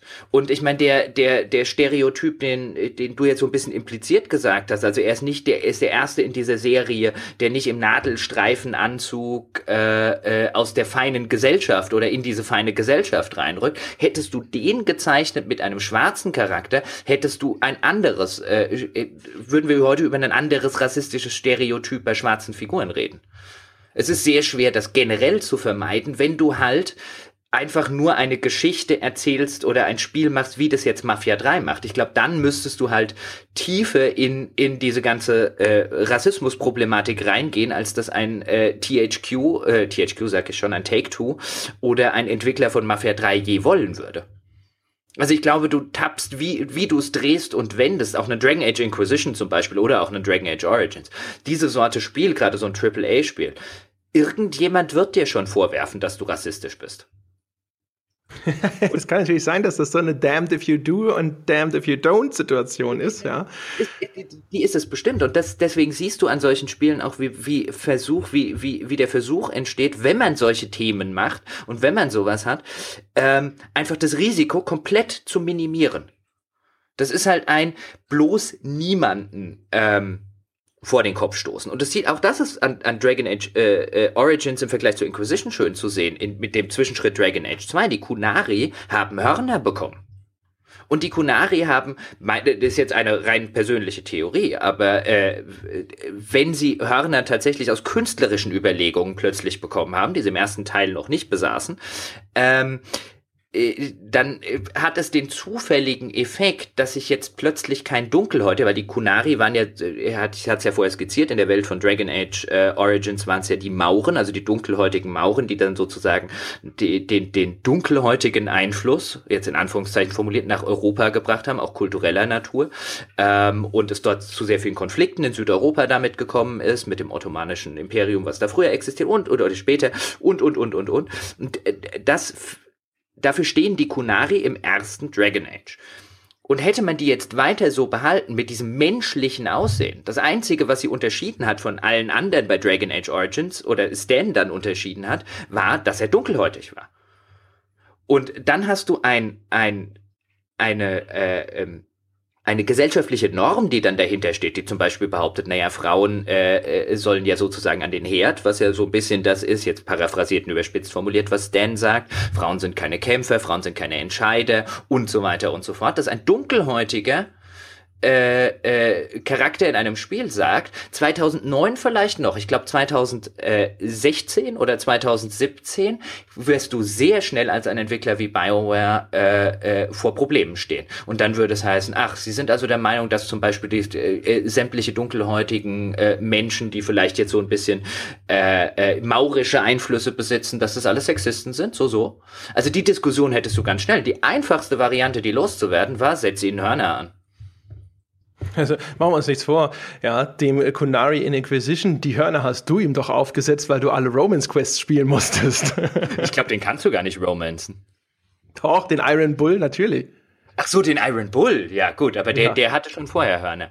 Aber das ist tatsächlich, da, ich bin mir relativ sicher, dass zumindest zum Teil dieser Hörnerdebatte eine Rolle gespielt hat, weil äh, die Tatsache, dass sobald man denen Hörner gibt und sobald sie nicht mehr äh, quasi der dunkelhäutige Einfluss auf eine weiße Welt sind, wie sie ja ursprünglich mal äh, aus einfach historischer Anlehnungssicht waren, das ist heute problematisch das ist heute echt problematisch, wenn du sowas, wenn, wenn, wenn du sowas machst. Wir können natürlich diskutieren, ob es zu Recht problematisch ist. Ich meine das jetzt gerade gar nicht wertend. Aber der einfachste Weg, aus der Schose wieder rauszukommen, war einfach, ab jetzt haben sie alle Hörner.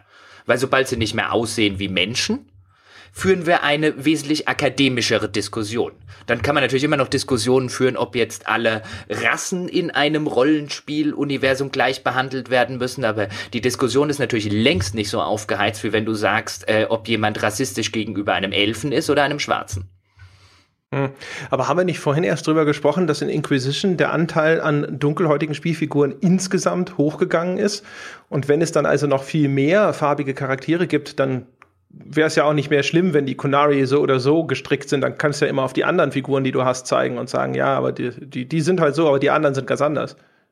Ja, aber wenn du damit einen kompletten Kulturkreis abbildest und auch die ganze Ideologie oder die ganze, die ganze sozialen, das ganze soziale Normentum und so weiter der Kunaris basiert zumindest zu einem Teil, natürlich nicht in der Ausprägung, wie sie bei Origins der Fall ist, basiert zum Teil durchaus auf der entsprechenden Kultur, genauso wie alle anderen, ich hatte es ja vorher skizziert, alle anderen äh, äh, Reiche und alle anderen Völker sozusagen in Dragon Age Origins auch, basieren auf einem realen Vorbild.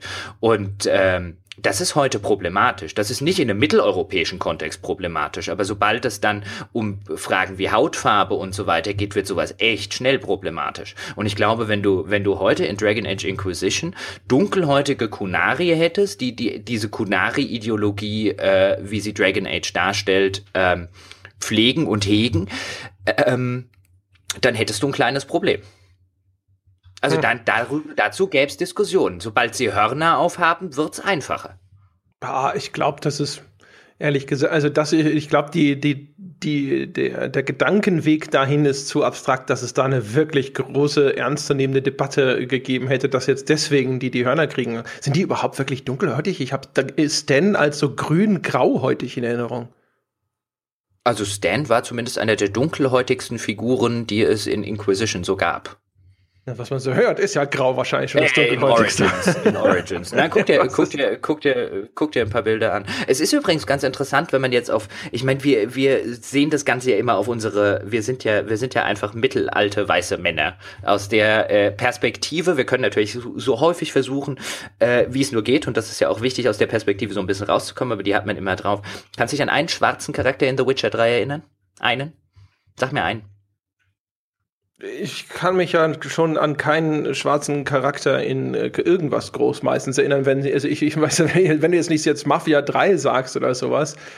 Nenn mir, nenn mir noch einen anderen. Gut, dann fällt mir noch CJ ein aus GTA. Äh, ich meine, ich meine eine ganze. Wir reden, du redest vom Protagonisten. Ich sag, nenn mir einen NPC in The Witcher 3, der schwarz ist.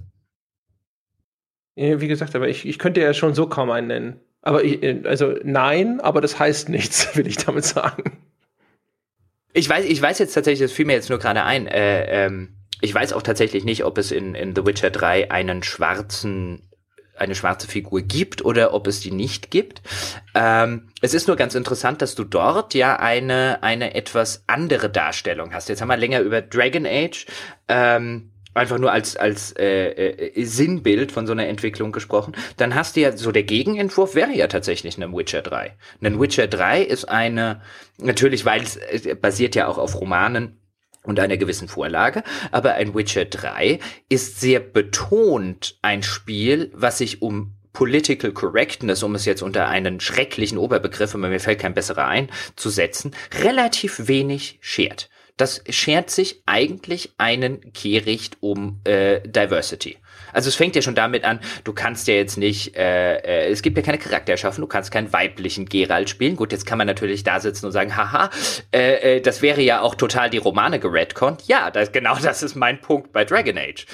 Ähm, äh, es gibt in dieser, in dieser Welt sehr, sehr wenige ähm, äh, Diversity im Sinne von unterschiedlichen Hautfarben, asiatische Einflüsse, äh, Schwarze und Co.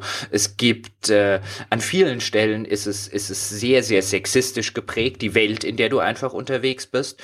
Ähm, auch wenn du natürlich äh, an anderen Stellen Frauen zum Beispiel in dieser äh, Zauberinnenloge und so weiter in Machtpositionen hast. Ähm, aber das ist schon, das ist schon eine Welt, wo man halt einem Entwickler anmerkt, vielleicht auch, weil er ähm, äh, aus einem anderen kulturellen Umfeld kommt. Du hast ja vorher skizziert, wie, ähm, wie omnipräsent das gerade in den USA ist, dieses Ich bin eine starke Frau zum Beispiel. Ähm, wenn du aus einem anderen kulturellen Umfeld kommst, das vielleicht anders kulturell und religiös geprägt ist, äh, wie in Osteuropa, sieht das vielleicht ein bisschen anders aus. Aber ich finde schon interessant, wie wie beide Serien, ein Dragon Age Origins und ein Witcher, ungefähr an der gleichen Dark Fantasy Sache angefangen haben und jetzt bei ihren dritten Teilen in, in der Hinsicht diametral auseinander sind. Ja, das spricht auch für das, was wir vorhin schon hatten, dass das anscheinend auch ein sehr stark amerikanisches Phänomen ist. Also diese ganze Diskussion muss da drüben viel präsenter oder eindrucksvoller sein. Also ist halt mein Eindruck, das begegnet einem, finde ich, hierzulande bei weitem nicht in der gleichen Stärke. Und ich könnte mir vielleicht vorstellen, dass es dann da, wo jetzt hier City Project ansässig ist, also in Polen, dann vielleicht auch nochmal abgeschwächt ist, wer weiß, keine Ahnung, äh, wie die Medienlandschaft dort ist. Also ist ja auch immer so ein bisschen die Frage, ne? wie, wie, wie, wie weit erreicht dich diese Debatte überhaupt? Also die amerikanische Spielelandschaft, äh, Entwicklerlandschaft, die äh, hat jetzt ja auch nicht irgendwie die Jahrzehnte vorher schon immer drüber diskutiert oder sonst irgendwas, sondern das ist ein Impuls, der von außen kommt. Das ist ja auch genau das wahrscheinlich, was natürlich dann umgekehrt wieder auch diese Gegenreaktion aus der Spielergemeinschaft immer auslöst. Immer wenn dieser Impuls von außen kommt, also von außerhalb des Baumhauses, dann wird sich natürlich ja auch erstmal auf die Hinterbeine gestellt und gesagt, so Moment mal, was willst du denn? Ja, du hast ja eigentlich noch nicht mal hier deine Zutrittsplakette am Revier hängen und dann willst du hier schon irgendwelche Spielregeln aufstellen. Also das ist wahrscheinlich, also das ist meine, meine Interpretation des Ganzen, vielleicht auch einfach dem geschuldet, dass halt äh, CD Projekt als Entwickler dieser ganzen, diesem Umfeld sehr weit enthoben ist, oder? Das äh, würde ich jetzt, würde ich jetzt tatsächlich auch schätzen, dass wir, ähm, dass wir dort tatsächlich über eine, äh, über eine andere Wahrnehmung reden. Das siehst du zum Beispiel auch, finde ich, an den, an den, an den Witcher-Romanen. Ähm, ohne das jetzt auch werten zu meinen, aber wenn du das zum Beispiel mit, mit amerikanischer Fantasy vergleichst, dann hast du dort in, in, in dieser, in dieser Hinsicht hast du dort halt einfach ein völlig anders geprägtes, äh, ähm, eine völlig anders geprägte äh, äh, Sache. Was natürlich auch klar ist, wenn der. Nee, auch da würde ich anders argumentieren. Also ich meine, du hast ja zum Beispiel nicht auch so eine Welt sexistisch, schmutzig, dreckig. Ja, aber auch eine Welt sexistisch, schmutzig, dreckig kann amerikanisch geprägt sein oder anders geprägt sein. Also zu, zum Beispiel in der ähm, in äh, was du zum Beispiel bei den bei den Witcher-Sachen äh, sehr mitbekommst, ist zum Beispiel die ähm, die Historie daraus, wie in Osteuropa zum Beispiel die Nazis äh, äh, mit Juden und Minderheiten umgegangen sind. Also bei den ganzen Pogrom-Geschichten, die kann man so oder so sehen. Also wenn du zum Beispiel die Pogrome ähm, in äh, Dragon Age Origins, die ich vorher kurz erwähnt habe, die dann zum Beispiel in den äh, in den Ghettos der Elfen stattfinden, was jetzt ja ein, ein Motiv ist, was, was äh, sich so ein bisschen durch die Fantasy durchzieht, aber das kann man so aufgreifen oder man kann das aufgreifen, wie das zum Beispiel ähm, die Witcher-Romane oder auch die Witcher-Spiele teilweise tun. Also wo es dann halt wirklich auf äh, ähm, äh, eine, einen, einen Mob hinausläuft, der halt einfach nur alles, was andersartig ist, abschlachten will. Und das kommt natürlich aus einer historischen, äh, äh oder zumindest zum Teil aus einer historischen äh, oder ist historisch gewachsen. Deswegen glaube ich, hast du da schon unterschiedliche Perspektiven. Auch in den Witcher-Romanen, genauso wie im Spiel. Ähm, das ganze Nilfgaard-Imperium, was ja äh, sehr, ähm, sehr klar und äh, deutlich die Nazis sind. Ähm, das hast du ein bisschen, also das hast du so extrem ähm, äh, teilweise in anderen Fantasy-Entwürfen nicht. Also da die, die, die historische Prägung bei den, sind die Nazis? Ja. Wieso eindeutig. ist Nilfgaard, wieso sind das die Nazis? Na, da wimmelt es in den, äh, also nicht nur, dass die, dass die, ähm, dass, dass die Uniformen und so weiter sehr nah an deutschen Wehrmachtsuniformen geschildert werden. Zum Beispiel bricht Nilfgaard den, den Krieg äh, oder den ersten Krieg da oben gegen die nördlichen Königreiche äh, dadurch vom Zaun, dass sie äh, eine Stadt namens Gleiwitzingen angreifen.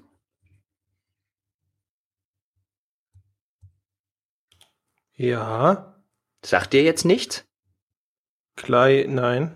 Äh, der äh, Vorwand für den deutschen Angriff auf Polen 1939 war, dass die Polen angeblich den deutschen Radiosender Gleiwitz angegriffen hätten.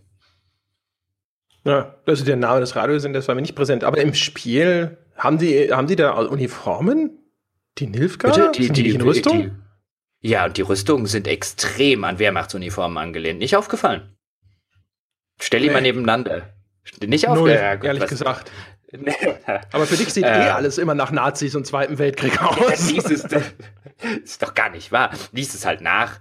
Ähm, nein, also die, der, da hat CD-Projekt damals sogar äh, äh, sehr offen kommuniziert, dass sie sich bei dem, bei den, aus den Gründen eben äh, bei den Rüstungen der, äh, der Nilfgaarder sehr, sehr äh, orientiert haben an Wehrmachtsuniformen. Haben Sie sie von Hugo Boss designen lassen? Hat er Wehrmachtsuniformen designt? Ich, ist das nicht die, die Story, dass Hugo Boss äh, damals für die, ich glaube für die SS oder irgendwen für irgendwen Uniform designt hat? Also du, äh, du, äh, lass mich das mal, lass mich das mal kurz, äh, kurz. Sorry, kurz Rechtsabteilung von Hugo Boss, weißt, wenn ich das gerade falsch erinnere. Der Weltkrieg angefangen hat, aber du weißt, wer verdammt noch mal ihre Uniformen designt hat. Ja, ne, so, ja. das kriegt man ja mit. Oh, Peschke wieder.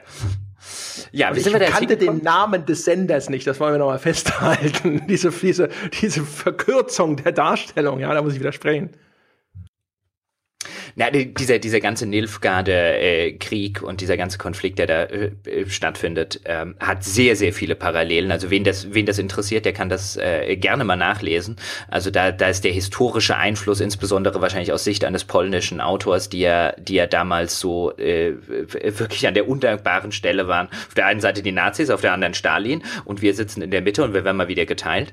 Ähm, und auch das, diese, diese ganze Teilungsgeschichte, das eine Reich auf der einen Seite, das andere Reich auf der anderen Seite, ähm, äh, auch das zieht sich ja wie ein roter Faden unter anderem auch durch die Spiele durch. Ich meine, das ist ja so die Position, in der sich Novigrad zum Beispiel in Witcher 3 befindet. Von Süden kommen die Nilfgaarder, von oben, äh, ich habe jetzt den Namen des äh, anderen des, des Gegenspielers, Königs, äh, vergessen, aber Novigrad übernimmt quasi die Rolle von Polen im, äh, äh im, im, im Witcher-Teil. Die versuchen sich halt irgendwie aus diesem Krieg rauszuretten sind halt sandwiched in the middle. Ja, ne? Ich wollte auch immer raus aus Novigrad. So viel steht fest. ähm, aber um, um darauf zurückzukommen, wie wir da, wie wir da hingekommen sind, wenn ich gerade gefragt habe, wie kamen wir da hin, da hast du halt, äh, und in, insofern hast du natürlich recht, ähm, äh, da muss man auch differenzieren, ob man sich jetzt amerikanisch geprägte ähm, äh, Fantasy-Welten in dem Fall anguckt überhaupt, oder ob nur den amerikanisch geprägten Umgang mit sowas oder einen ähm, Umgang aus einem anderen kulturellen Umfeld. Äh, da, da, das spielt wahrscheinlich eine, eine sehr erhebliche Rolle. Ich glaube zum Beispiel auch nicht, dass es, also wenn du, wenn du halt nicht diese amerikanische Historie mit der äh, Bürgerrechtsbewegung hast, Martin Luther King und Co., ähm, mit einem sehr, sehr großen Anteil, vergleichsweise, wenn wir das jetzt mit europäischen Staaten vergleichen, einfach an, an einer schwarzen Bevölkerung. Natürlich ist zum Beispiel ein Thema, wenn wir zum Beispiel über die äh, Darstellung von Schwarzen reden, in den USA wesentlich ähm, wesentlich prominenter vertreten, diese Diskussion, und sie wird natürlich auch wesentlich vehementer geführt und sie wird schon wesentlich länger geführt. Ähm, einfach weil das dort Teil der täglichen Perspektive ist. Ja, es gab vor kurzem eine, eine Studie übrigens, weiß nicht, ob du das gesehen hast, da haben sie auch untersucht, inwiefern das Ganze kontraproduktiv sein kann, wenn in Spielen schwarze Charaktere eingebaut werden, aber eben auf die verkehrte Art und Weise, wenn man so möchte. Und äh, ich bringe es jetzt mal hoffentlich aus dem Kopf richtig zusammen. Und zwar haben sie die Leute ähm, entweder gewaltlos oder gewalttätig spielen lassen und dann eben mit einem weißen oder mit einem schwarzen Charakter.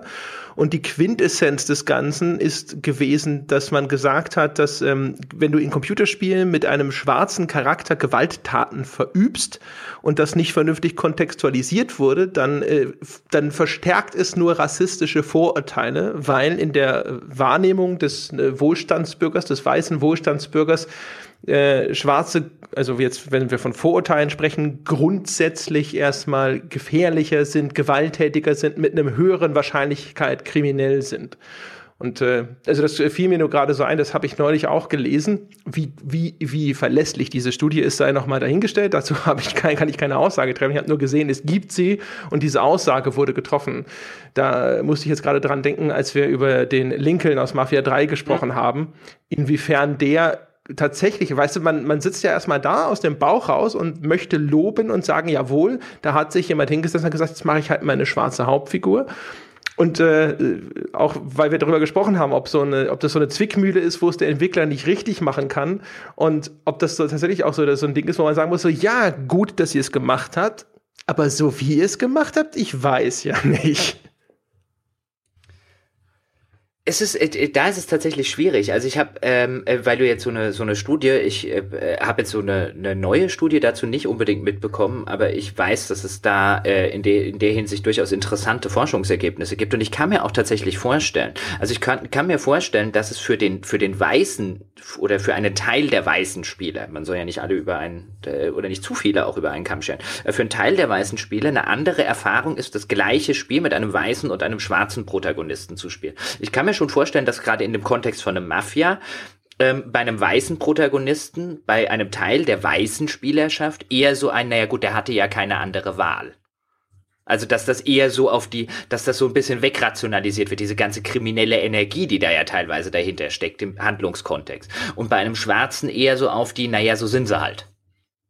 Also ich kann mir schon, kann mir schon, kann mir schon vorstellen, dass das existiert.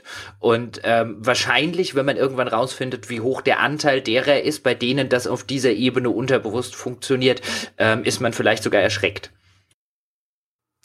keine Ahnung. Ich kann für meinen Teil sagen, dass ich halt in der Hinsicht das äh, Design der Figur ja sogar eigentlich sehr gelungen fand. Also Mafia 3 ist ja ein Spiel, das zu ganz großen Teilen äh, darin besteht, dass ich brutale Gewalt ausübe und das Design der Figur als so einen bulligen Schläger, wenn du so willst, das fand ich halt einfach viel passender für diese Rolle, als irgend so gelackmeierten Typen in einem Anzug zu spielen. Also auch dieses Vietnam-Veteran, ich habe ja glaube ich damals auch in der Folge schon gesagt, das war halt im Grunde genommen so ein schwarzer Rambo, so ein Kriegsheimkehrer und der dann auf die schiefe Bahn gerät und hatte ja eigentlich mal, zumindest am Anfang, so das Herz am rechten Fleck und dann wird er halt zum Rächer und so. Aber es passt halt eigentlich, dass, weil du spielst ja so einen Panzer in Menschengestalt eigentlich die ganze Zeit in Mafia 3. Also das Design, denke ich mir schon, ist sogar einigermaßen konsequent. Also normalerweise, wenn man so über Charakterdesign sprechen würde und inwiefern spiegelt das vielleicht sogar dann Spielmechanik und Spielinhalte wieder oder sowas, würde man das vermutlich erstmal loben. Und wenn man jetzt natürlich jetzt in diesem Kontext nur wieder drüber nachdenkt, so wie werden die weißen Mafia-Spielfiguren dargestellt, die weißen Mafia-Gangster und dann kommt die erste schwarze Figur und die ist dann ausgerechnet in diese Kategorie eingeordnet. Wahrscheinlich ohne jeden bösen Gedanken beim Entwickler. Das, dann wird auf einmal so ein Ding draus, wo man sagen kann, so, ha, ja, also wenn man nur, nur auf die richtige Art und Weise drüber nachdenkt, sozusagen, oder die falsche, je nach Perspektive, äh, kann man ihn schon strikt rausdrehen. Ja, man, man könnte ja auch argumentieren, wenn man sich die Historie der, der Serie anguckt, wie die ähm, nicht nur wie die Weißen dargestellt werden, auch vom, vom Design der Figur her, sondern zum Beispiel auch diese exzessive Gewalt, die es ja früher in den Mafia-Spielen so nicht gab, könnte man selbst, wenn man das wollte, könnte man selbstverständlich argumentieren, aha, kaum ist es also ein schwarzer Protagonist, dann kommt wieder sozusagen dieser, der wilde äh, Aspekt rein. Also der kann sich halt einfach nicht beherrschen, der kann sich halt da nicht zurückhalten. Da ist er halt noch zu nah an dem Wilden, der durch die Steppen von Afrika läuft und Zebras mit der Hand fängt. Also ich paraphrasiere jetzt natürlich. Ähm, aber das könnte man dem Ganzen auch schon unterstellen, wenn man das wollte.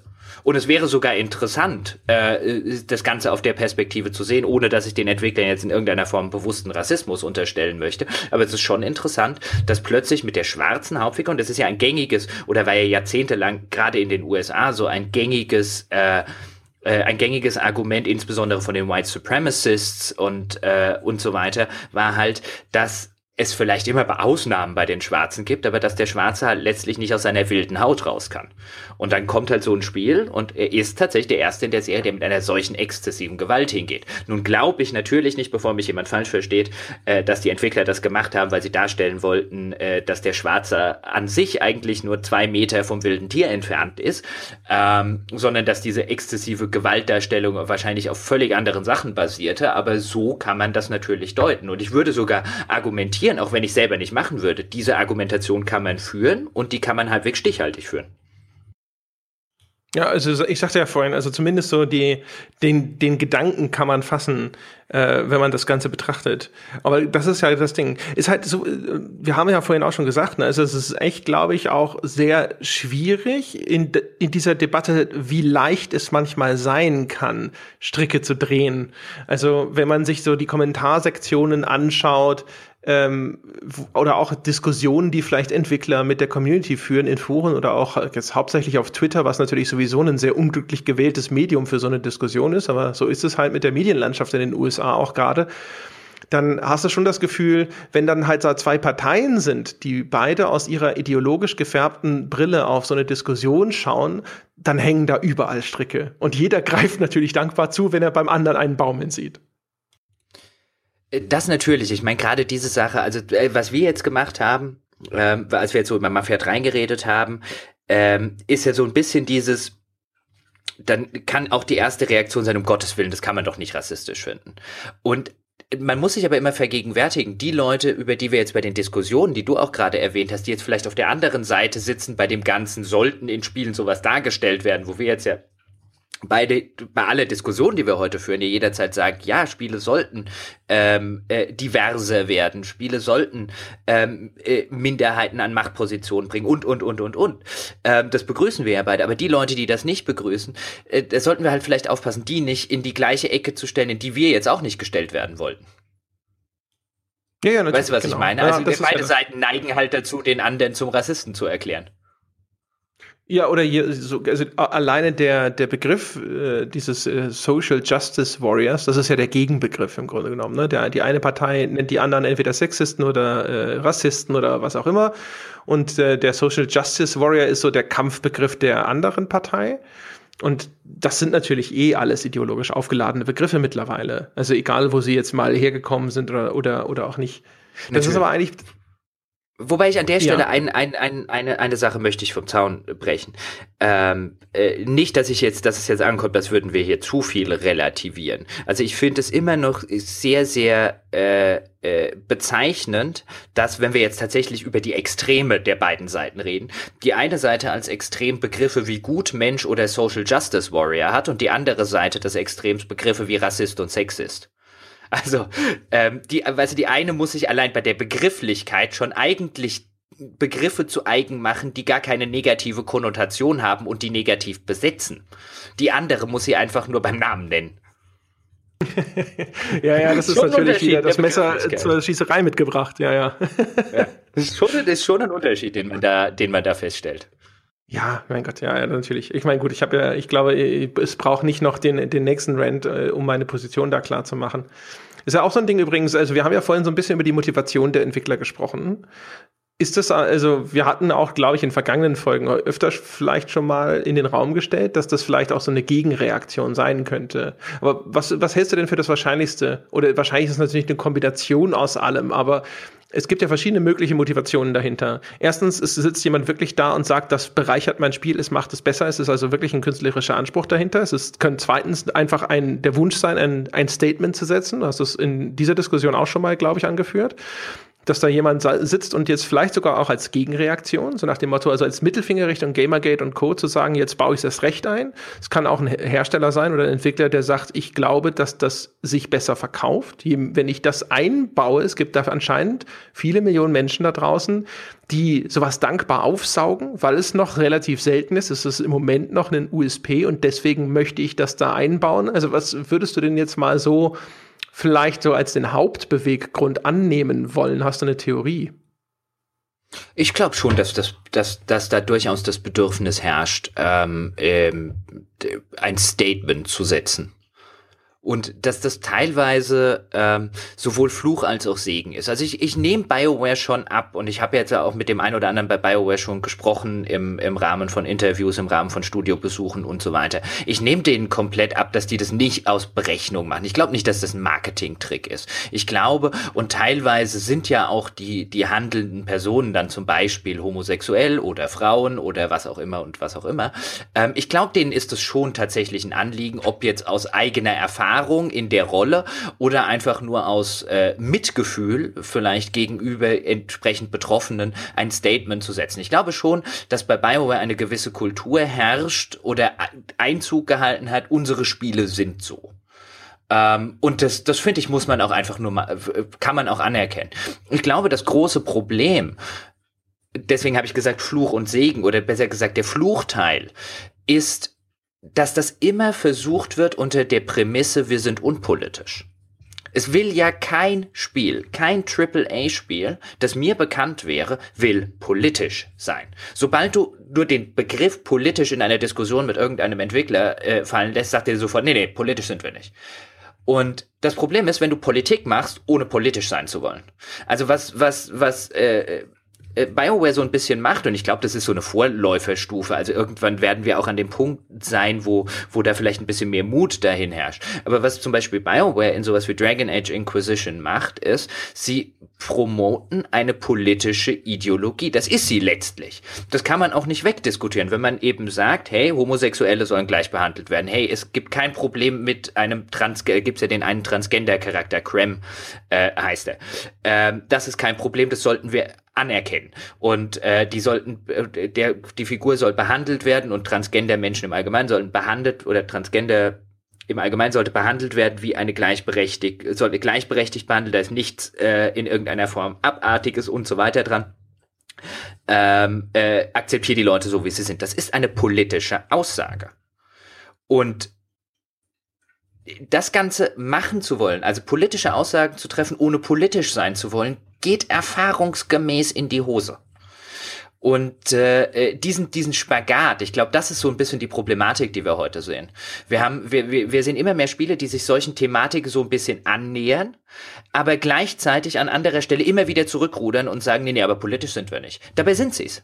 Sie haben nur nicht den Mut, offen zu sagen, ja, wir sind politisch. Das ist eine politische Überzeugung, die wir dort haben. Neben einer moralischen, einer ethischen, einer äh, sozialen und so weiter. Es ist selbstverständlich auch eine politische Äußerung. Aber niemand in dem Bereich will sich natürlich politisch äußern. Ich kenne keine einzige Industrie, äh, nicht die Musikindustrie, nicht die Filmindustrie, nicht die Literatur, die so panische Angst davor hat, politisch zu sein wie die Spieleindustrie.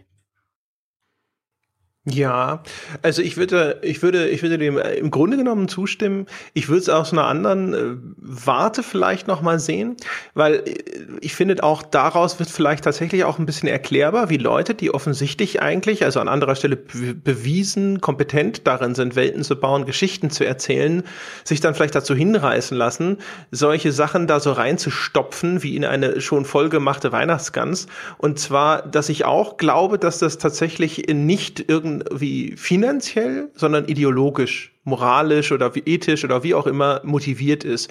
Und äh, die arbeiten aber in einem System, das den Ausdruck von sowas hemmt, weil natürlich umgekehrt die Verkaufsinteressen des Herstellers sie limitieren. Und ich glaube aber, dass dieser nennen wir es mal Eifer, auch wenn das vielleicht jetzt negativ besetzt ist, äh, dieser Eifer dazu führt, dass man dann sagt, fuck it, ich stopfe es trotzdem rein, so wie es gerade irgendwie geht und wir dann halt solche Ergebnisse sehen, wo es dann halt reingedrückt wird, obwohl es nicht passt oder es wird so ungeschickt reingedrückt wie in dem Beispiel von diesem Baldur's Gate Add-on, weil der das Bedürfnis diesen Ausdruck irgendwo in das Spiel und damit in die Welt zu tragen, also der der, der künstlerische Wunsch danach sich Ausdruck zu verschaffen im Werk ist dann so stark, dass er eben sagt, na gut, ich mach's aber trotzdem und es ist mir wurscht, ob's passt. Das wäre tatsächlich so das der Eindruck, der so ein bisschen da bei mir entsteht. So ein Hunger ist, der, ist ein schlechter Koch-Ding. Äh, man könnte ja auch so ein bisschen argumentieren, ob es nicht eine, ob sie eben nicht den, sie haben ja einerseits den Mut, zum Beispiel wenn wir jetzt wieder BioWare nehmen, solche Themen anzusprechen und gleichzeitig aber nicht den Mut, zu sagen, warum sie sie ansprechen. Also wenn du jetzt zum Beispiel die Reaktion, wenn jetzt wenn jetzt eine Reaktion von BioWare kommt, hey, warum habt ihr, äh, warum, äh, was ja teilweise gab in Diskussionen, warum wird hier Homosexualität als gleichberechtigt behandelt? Lass doch die Politik aus unseren, aus den Spielen raus und so weiter. Dann kommt ja in der Regel als Argument von BioWare-Seite ein, nee, nee, mit Politik hat das gar nichts zu tun, wir können in unserem Universum ja machen, was wir wollen. Was du halt selten hast, ist halt, dass dann ein Entwickler sagt, ja klar bin ich politisch, ich bin der Meinung, es muss verdammt nochmal endlich jemand ein Statement hier für Gleichberechtigung setzen in einem Spiel, für das ich arbeite oder an dem ich mitarbeite, dann setzen wir halt dieses Statement. Es gibt hier viel zu viele Sachen vielleicht in unserer Gesellschaft, die noch auf diese altmodischen äh, Muster und Strukturen zurückgreifen. Wir setzen jetzt ein Zeichen in die andere Richtung. Richtung. Aber das hört man ja von Spielen und von Spieleentwicklern nicht. Das ist ja das, was ich vorher meinte, diese Diskrepanz, einerseits politisch zu sein und andererseits immer wieder abzustreiten, dass man politisch ist. Ja, aber das ist ja dann nur vorgeschützt. Das heißt ja nicht, dass sie es nicht dann sind. Ne? Und dass sie sich nicht auch im Klaren darüber sind, dass sie, dass sie es sind und das äh, entsprechend verfolgen. Ich habe halt das Gefühl, dass sie, dass sie politisch sein wollen, aber eben, wie gesagt, in einem System arbeiten, dass es eigentlich zumindest nicht im vollen Umfang zulässt, politisch zu sein, was dann eben auch unter anderem dazu führt, dass sie das dann eben öffentlich abstreiten müssen. Abgesehen davon, dass natürlich der Begriff politisch in dem Punkt ist, dass es halt so besetzt, dass die Leute sofort denken, äh, damit wollen sie eine bestimmte Partei unterstützen sozusagen. Ja, dass man so sofort sagt, so hier sind alles Liberale bei BioWare, was wahrscheinlich auch stimmt, aber das ist ein anderer Punkt. Ja, also und umgekehrt. Aber wobei, da geht es ja nicht um Partei, da geht es ja um die Ideologie und natürlich unterstützt BioWare damit eine Ideologie. Es ist Nein, ich rede von der Assoziation, die das Wort politisch hervorruft. Verstehst du? Deswegen glaube ich, das ist ein Begriff, glaube ich, der deswegen für die etwas ist, wo sie besonders allergisch darauf reagieren, wo sie besonders viel Distanz halten wollen, weil es eben nach Parteinahme für bestimmte politische Institutionen riecht. Das heißt also, wenn du das bei dem einen Spiel machst, wo du kein, wenn du der Duke Nukem Entwickler, der das sagt, dem unterstellt man, er hätte Trump gewählt. Weißt du, so in diese Richtung. Und ich glaube, politisch ist einfach ein Begriff, wenn du sagst, ist es eine moralische Botschaft? Ist, der, ist die Bereitschaft, das einzugestehen, viel größer, als wenn du das Wort politisch ins Spiel bringst? Okay, aber dann, dann lass mich so rumfragen. Ähm, wenn das so ist, und das würde ich jetzt ja auch nicht abstreiten, warum haben dann in anderen ähm, Industrien, Künstler. Wenn ich jetzt zum Beispiel an den letzten US-Wahlkampf zurückdenke, ich kann mich an einen Haufen Schauspieler erinnern und Regisseure und Schriftsteller und Journalisten, und wenn wir die jetzt einfach mal auf eine Runde dazu packen wollen, und äh, Künstler weltweit erinnern, die gesagt haben, um Gottes Willen nicht Trump wir sind äh, auf Seite von Hillary, wir müssen Trump verhindern. Ich kann mich tatsächlich an ganz, ganz wenige Spieleentwickler erinnern, die auch nur in irgendeiner Form Position bezogen hätten. Warum fällt es ausgerechnet den Spieleentwicklern so schwer? Also mal abgesehen davon, dass, also in meiner Timeline hat so ziemlich jeder Spieleentwickler gesagt, oh shit, das Trump ja, in, in, in, in, deiner Facebook-Timeline ist aber auch was anderes, ob man äh, äh, das irgendwie öffentlich quasi seinen Fans sagt oder ob man das äh, ähm, im, im, im Kreise seiner Branchenkollegen äußert. Ja, also ihr hättet keine Pressemitteilung rausgegeben, sorry guys, wir waren es nicht. Das ist richtig. Aber ich meine, äh, Schauspieler zum Beispiel, die sind natürlich in einer ganz anderen Position. Also die Schauspieler, von denen wir sprechen, das sind ja die Bekannten, weil sonst hätte man nicht davon gehört, was die über Trump oder sonst was denken, weil es dann halt irgendwo von irgendwelchen Seiten zitiert wird. Schauspieler, Regisseure und sonst irgendwas, das sind ja meistens erstens äh, relativ unabhängige Honorarkräfte, die projektbasiert engagiert werden, die also nicht einen festen Arbeitgeber haben, sondern mal heute für dieses oder jenes Studio arbeiten und dann auch noch in einer Machtposition sind, wenn es bekannte Schauspieler sind, dass sie sich sowas natürlich auch viel eher erlauben können als irgendein Männchen aus so einem Entwickler Entwicklerkollektiv bei einem großen Hersteller, ne? Ja, da bin ich, da bin ich, da bin ich ja völlig bei dir. Aber ich glaube, da sind wir, da sind wir so bei dem, bei der, bei der, bei der Grund, Problematik, äh, die das, äh, die das, die, die das Ganze auslöst. Auch wenn wir, auch wenn wir vorher drüber gesprochen haben, wenn es dann eben die, die Spieler gibt, die sagen, lass bitte Politik aus unseren Spielen raus. Wir machen das, um uns in unserer Freizeit zu unterhalten. Den Politscheiß habe ich schon den ganzen Tag genug. Da brauche ich nur die Nachrichten einzuschalten oder da zu gucken oder dies zu machen. Ich will damit in Spielen nichts zu tun haben ähm, dann ist es halt problematisch, wenn man, wenn man die einerseits so ein bisschen äh, in Sicherheit wiegt und sagt, nein, nein, wir sind ja gar nicht, wir sind ja gar nicht politisch. Andererseits aber ähm, tatsächlich in seinen Werken immer wieder Stellung bezieht und dann vielleicht auch teilweise, wie bei Dragon Age jetzt, ähm, auf Kosten der künstlerischen Integrität. Also da wird's halt, wird's halt extrem offensichtlich, finde ich, dass äh, Dragon Age Inquisition den, den politischen, weil mir fällt halt auch kein besseres Wort, aber man könnte auch den ideologischen Ansatz sagen, aber Ideologie ist halt auch immer politisch, ähm, den, den ideologischen politischen Ansatz ähm, tatsächlich über die Integrität seiner entworfenen Welt stellt. Ähm, und das ist eine politische Aussage. Und da kommst du halt nicht mehr raus, indem du sagst, ja, aber wir, wir sind eigentlich ein sehr unpolitisches Entwicklerstudio, wir machen unpolitische Spiele, weil ihr macht politische Spiele. Und das, das, das, das führt dann zu den Diskussionen, ja dass wir, wir wollten eigentlich mal äh, übrigens den Matthias Kreinbrink einladen. Der hatte nämlich mal vor Ta äh, Tagen und Wochen und Monaten inzwischen einen Artikel äh, genau zu dem Thema geschrieben, in dem er im Grunde genommen die These war, äh, Spiele sollen aufhören zu behaupten sein unpolitisch, weil sie können gar nicht apolitisch sein. Hatte das am Beispiel von Mafia 3 im Kern illustriert, hat das daran aufgehangen. Also Matthias, sorry, wenn du das jetzt hörst, du weißt selber, die Terminfindung hat einfach nicht geklappt. Ähm, und das ist wahrscheinlich auch so ein bisschen die Aussage, auf die man jetzt hier kommt. Ne? Also die, die Titel, die, die Behauptung, man sei nicht politisch, ist natürlich alleine schon eine Farce. Gerade wenn man auf Titel schaut wie Mafia, wo es sehr, sehr eindeutig ist, natürlich aber wahrscheinlich kannst du das sehr stark ausdehnen. Es gab äh, vor kurzem zum Beispiel auch was, äh, was so in die andere Richtung ging, bei dem äh, Chaos Computer Club heißt das, glaube ich, ne? Dieses CCC-Ding. Die haben eine Konferenz gemacht. Ich bin, ich glaube, er heißt Chaos Computer Club, bin mir ziemlich sicher. Das sind diese Hacker. Und die machen eine Konferenz. Und äh, da hatten sie einen Vortrag, den habe ich gesehen, von einem Menschen, oh Gott, wie hieß, ich hoffe, ich, ich verunstalte den Namen jetzt nicht. Ich glaube, der hieß Saud al-Sabi oder so. Der hat auf jeden Fall darüber gesprochen, ist äh, ein, jemand, der sich normalerweise einfach mit Radikalisierung und Religion beschäftigt. Der ist ein Forscher, hat schon Abschlüsse von zig Universitäten in den USA und macht jetzt, glaube ich, gerade noch so seinen zickten äh, Titel hier in Deutschland an der Freien Universität Berlin und ist aber auch Computerspieler. Und der hat ganz kurz darüber gesprochen, wie inzwischen arabische junge Männer zum Kanonenfutter werden in Computerspielen. Das war so ein bisschen der Titel und der Tenor des Ganzen, obwohl das Ganze viel breiter gefasst war hinterher. Und das war natürlich auch eine ganz interessante Feststellung. Er hat halt das Ganze eingeleitet mit der Vorstellung von Call of Duty, dass ursprünglich eben in seinen ersten drei Titeln die Nazis oder dann halt eben bis zum vierten, fünften fünften, also der fünfte hatte ja noch dann so Achsenmächte ne, mit den Japanern und so. Und aber dann seit Modern Warfare, also auch natürlich jetzt in dieser Post äh, äh, 11. September-Ära auf einmal dann der arabische junge Mann, der gewaltbereite Terrorist ist, sozusagen, der als Gegner in diesen Spielen herhalten muss. Und äh, die Beobachtung fand ich natürlich ganz interessant, dass die Nazis als das simpel zu verstehende, einfache Symbol des ultimativ Bösen sozusagen, wo man nicht dem Spieler viel erklären muss, warum er sie erschießen soll, abgelöst wurde, sozusagen durch den Terroristen aus dem Mittleren Osten.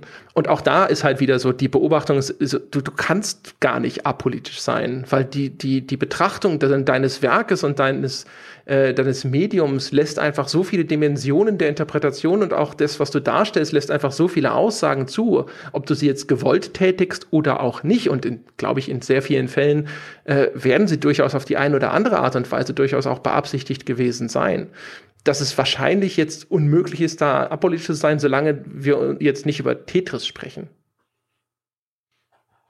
Ja, wobei, da gibt's, da gibt's ja unterschiedliche Grade. Also gerade wenn wir zum Beispiel über, über Fantasy-Welten sprechen.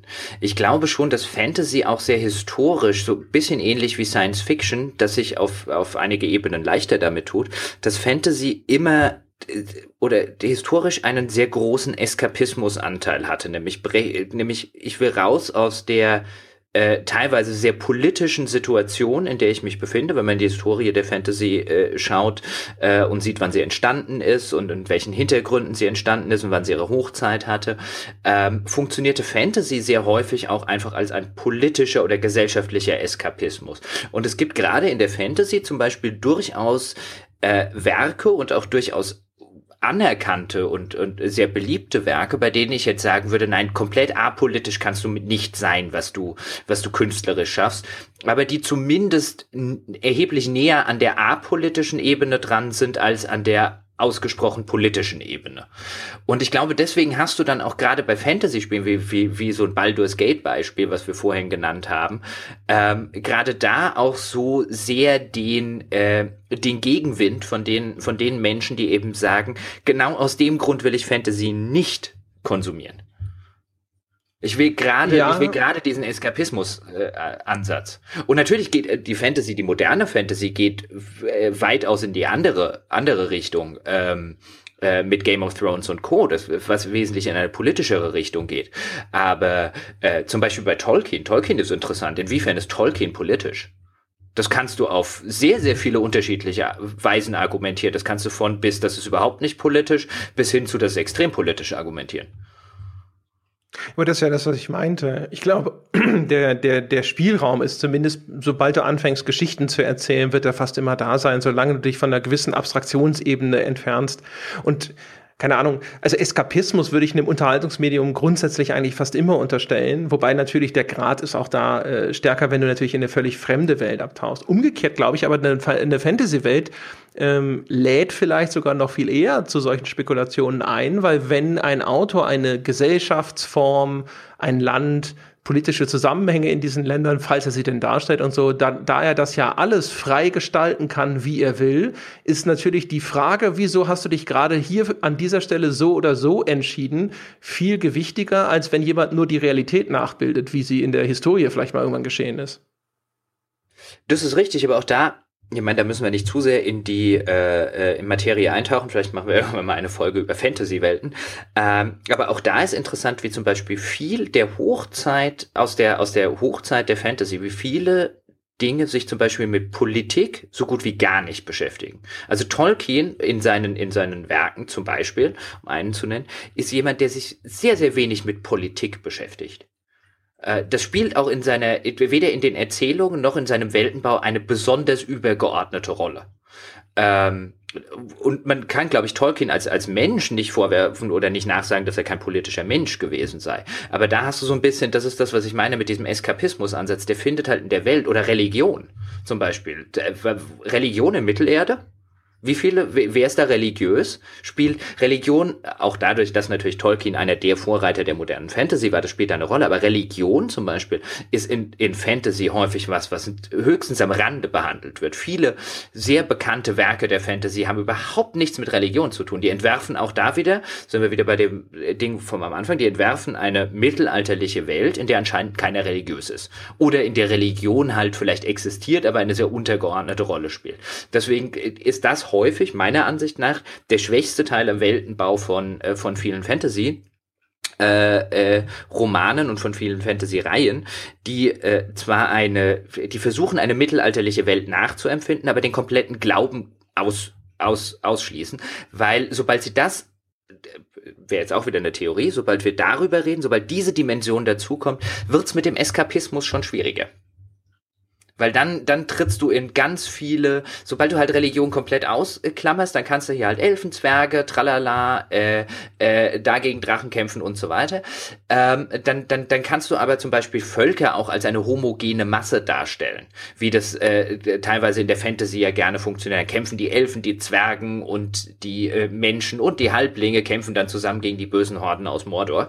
Ähm, sobald du Religion in dieses, äh, in dieses Ding und äh, reinsetzt und die halbwegs realistisch darstellen willst, stellst du wahrscheinlich plötzlich fest, dass keine deiner Völker mehr nur noch eine einzige homogene Masse sein oder eine homogene Gruppe sein kann, sobald du halt Religion in dieses Spiel reinbringst, weil die historisch zumindest gesehen sehr dazu neigt, äh, schon innerhalb einer Nation äh, zu spalten. Insbesondere wenn du es halt in einem mittelalterlichen Kontext machst. Deswegen ist halt Fantasy die die Dinge so ein bisschen realistischer darstellt ähm, und dieses ganze Dark Fantasy, ähm, wo wir vorher drüber geredet haben, ist eigentlich eher eine relativ moderne Empf äh, äh, Erfindung, weil die dann nicht mehr so ganz auf dem auf dem Eskapismus-Level funktioniert. Ja, ja, also keine Ahnung, man kann natürlich jetzt wieder anfangen und das Ganze mit äh, Frodo schon wieder als so eine Erlösergeschichte begreifen, aber immerhin opfert sich Gollum für uns alle. Naja. Ähm, wo waren wir stehen? Wie sind wir da eigentlich hingekommen? ich habe keine Ahnung, du bist schuld. ich bin ja, überhaupt nicht schuld. Ja, wohl bist du schuld. Ja unverfroren. Ja, im, Zweifel, Im Zweifelsfalle ist immer der Peschke schuld. Ach, ja. Ja, ich, ähm, ist das denn, ist das eine Entwicklung, äh, die wir jetzt übergreifend, so Strich drunter, ist das eine Entwicklung, die man übergreifend dann begrüßt trotzdem, auch wenn jetzt vielleicht die Ergebnisse noch nicht sind. Also jetzt natürlich, wir haben schon längst den Disclaimer gebracht, dass wir es begrüßenswert finden, wenn die Spielebranche insgesamt sich um mehr Vielfalt bemüht, um mehr Gruppen äh, von, des menschlichen Daseins in ihre Spiele zu integrieren. Aber ist es auch vom Effekt her? Also ziehen wir da was hinterher bei raus, nicht auch? Also wenn sie dann hinterher anfangen, das auch sinnvoll zu integrieren und wenn sie dann vielleicht auch sich hinterher mal dazu durchringen, vielleicht auch stärker diese Konflikte abzubilden, wenn die Vielfalt auch eine Vielfalt an unterschiedlichen Perspektiven bedeutet, ist das nicht eigentlich was, wo man trotzdem hinterher so ein bisschen am Spielfeldrand stehen müsste und die Entwickler anfeuern sollte? Ich kann mir also solange wir auf diesem Level nicht kleben bleiben, kann ich mir wenig vorstellen, wo es nicht besser wird. Oder? Ich tue mich bei sowas immer, im, im, immer relativ schwer. Ähm, äh, also ich finde es okay zu sagen, und das haben wir ja, wie du es gerade schon gesagt hast, der Disclaimer, ich finde das begrüßenswert. Ähm, ich tue mich immer schwer so ein bisschen damit, wenn eine Ideologie, auch wenn ich sie zufällig vielleicht sogar teile, ähm, äh, äh, als, als etwas ähm, gesehen wird oder wenn die Forderung rangetragen wird, was ja hoffentlich, äh, hoffentlich sage ich schon, äh, oft in einer öffentlichen Diskussion der Fall ist, dass dann, dass dann eine, die öffentliche Meinung eine Forderung abgibt, Spiele oder ein Kunstgegenstand hat so und so zu sein und ähm, da bin ich kein, da bin ich kein großer Fan von. Ich finde find Kunst und wenn wir Spiele als Kunst einfach mal begreifen wollen würden, ähm, äh, Kunst sollte immer erstmal alles dürfen, was nicht gegen irgendwelche Gesetze verstößt. Also ich möchte ungern an dem Punkt sein, wo keiner mehr eine Welt wie zum Beispiel ein Dragon Age Origins entwerfen darf, ohne dass ihm jemand vorwirft, er sei Rassist. Ähm, ich möchte keine, ich möchte auch keine künstlerisches Umfeld, in der zum Beispiel auch äh, niemand äh, ein Werk schreiben konnte wie Tolkien, weil wir da gerade dabei waren. Wenn heute Tolkien einen ein Roman schreiben würde, hätte er mit sehr vielen Rassismusvorwürfen äh, äh, zu kämpfen. Und es ist ein sehr ergiebiges Thema, sich darüber zum Beispiel zu unterhalten, ähm, warum die, äh, warum in, in, in Tolkiens Welt die äh, äh, die wenigen oder die dunkelhäutigen Menschen, die es äh, oder die dunkelhäutigen Figuren, die es äh, äh, gibt, zu einem erheblichen Teil auf Seite der Bösen stehen und nicht auf Seite der Guten. Und auch das hat natürlich Gründe mit der historischen Anleihe, die sich Tolkien bedient und und und. Das ist eine ergiebige Diskussion. Ich will nicht sagen, dass diese Debatte nicht stattfinden darf. Ich will nur sagen, dass ich eigentlich gerne, wenn wir über das Thema Vielfalt reden, auch eine Vielfalt in in der Darstellungsform gerne hätte. Und meine Befürchtung ist so ein bisschen, dass sich das aufgrund der öffentlichen Debatte in eine Richtung entwickeln könnte, wo wir danach äh, zwar moralisch begrüßenswertere Monopole haben, um es mal so zu formulieren, aber immer noch Monopole. Klar, wenn du mir die Pistole an die Brust hältst äh, oder die Brust setzt, würde ich immer noch sagen, ja, dann habe ich lieber die, ich persönlich lieber die äh, die, die, die vielfältigen Spiele und die, in denen Minderheiten auch zu Wort und zur Rolle kommen und zur Sprache kommen. Ähm, aber es muss trotzdem noch gehen, dass man ein Spiel macht, zum Beispiel äh, aus Sicht eines 30-jährigen Weißen in einer weißen Umgebung, wo vielleicht auch kein einziger Schwarzer auftaucht, ohne dass das automatisch rassistisch ist, weil auch diese Umfelder existieren. Gut, aber müssen wir uns darüber ernsthaft irgendeine Sorge machen? Der Blick auf Hollywood oder sonst irgendwas, ist es jetzt nicht so, dass jetzt äh, man glauben müsste, dass sich das jetzt tatsächlich auf einmal ins Gegenteil verkehrt und dass irgendwann auch noch ein, äh, ein Erlass erfolgt. Ich weiß nicht, ich weiß nicht, wie das wäre, ähm, um, um, um, um jetzt zum Beispiel mal zu sagen, nehmen wir an das nächste Bioware-Rollenspiel, das nächste Bethesda-Rollenspiel. Ähm, Fallout 5. Der Storyautor von Fallout 5 will eine Geschichte erzählen, ähm, die sich um einen Weißen dreht. Aus welchen Gründen auch immer. Einfach weil es der Autor will. Das muss noch keinerlei rassistisches Motiv, keinerlei, keinerlei rassistischen Hintergrund haben. Er möchte die Geschichte eines weißen Mannes erzählen. Glaubst du, das kann der? Ich glaube nämlich relativ schnell, dass der das nicht kann, weil dem relativ schnell jemand sagt, nee, nee, wir brauchen eine Charakter. Also erstens müssen auch Frauen gehen und zweitens müssen auch äh, Asiate, äh, äh, asiatisch aussehende Figuren gehen. Es müssen auch Schwarze gehen. Wir können keine Charaktererschaffung mehr machen, in denen du keinen Schwarzen spielen kannst. Ich glaube, das geht nicht. Ja, aber ich glaube, das geht in alle Richtungen nicht, weil das natürlich davon lebt, dass man seine eigene Spielfigur erschaffen kann, dass man sich selbst spielt. Ich glaube, man würde ihm das in jedem Fall, auch wenn er jetzt sagt, ich will eine Geschichte um einen Schwarzen oder um eine Frau machen, dann würden sie genauso sagen, nee, nee, nee, nee, die anderen äh, lassen wir bitte auch zu. Das glaube ich noch nicht.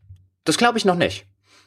Da bin ich mir nicht so sicher. Ich bin mir auch übrigens nicht sicher, ob das tatsächlich was Schlechtes ist, aber ich glaube, du hättest eine andere Diskussion, wenn der Chef-Story-Autor von BioWare oder von, von äh, Bethesda sagt, ich möchte eine Geschichte, unser nächstes Spiel hat einen weiblichen Hauptcharakter, vielleicht am Ende noch einen weiblichen schwarzen Hauptcharakter, was auch immer.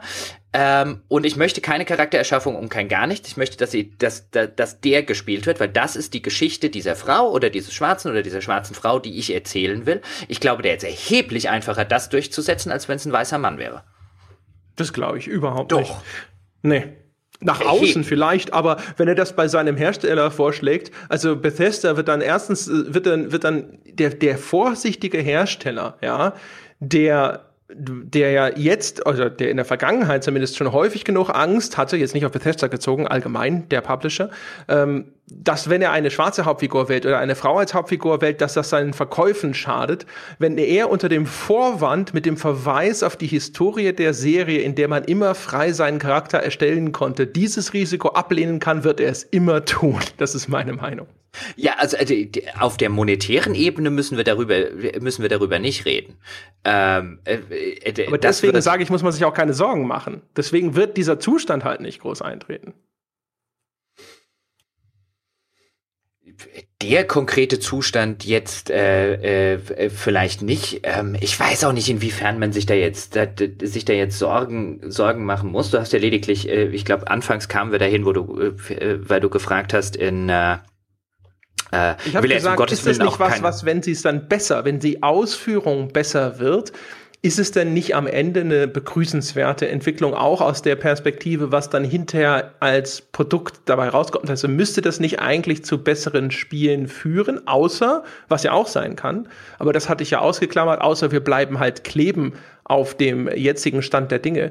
Der jetzige Stand der Dinge ist halt, finde ich, auch deswegen übrigens kritisch, weil es führt dazu, dass sich diese Spielelemente dann anders wahrnehme. Ich sitze dann da und dann hat man, äh, sitze ich da und denke mir so, ah, ist das wieder so ein Token-Ding? Ist das drin, weil es ist das ist das drin, weil es für die Geschichte Sinn ergeben hat, weil jemand wirklich ein Bedürfnis hatte, da was zu erzählen, oder ist es drin, weil jemand das Bedürfnis hatte, ein Zeichen zu setzen oder eine bestimmte Botschaft zum Ausdruck zu bringen? Äh, das ist eigentlich auch schade. Also man will ja eigentlich dann nicht irgendwo im im Spielablauf so einer Figur begegnen und dann sofort immer so ein bisschen skeptisch da sitzen und sich denken, ha, mal gucken, wie sie das dargestellt haben, mal gucken, ob das passt, mal schauen, ob du hier sein solltest, weil du hier hingehörst oder ob du hier sein solltest, weil irgendjemand der Meinung war, das muss jetzt mal hier gesagt werden. Das ist ja eigentlich auch ein, ein unerwünschter Nebeneffekt. Das schon, wobei ich, also ich muss, äh, kann jetzt nur von meiner, von meiner Warte aus sagen, ähm, in den allermeisten Fällen fällt mir tatsächlich beim Spielen noch nicht mal auf, äh, äh, was jemand für eine Hautfarbe hat.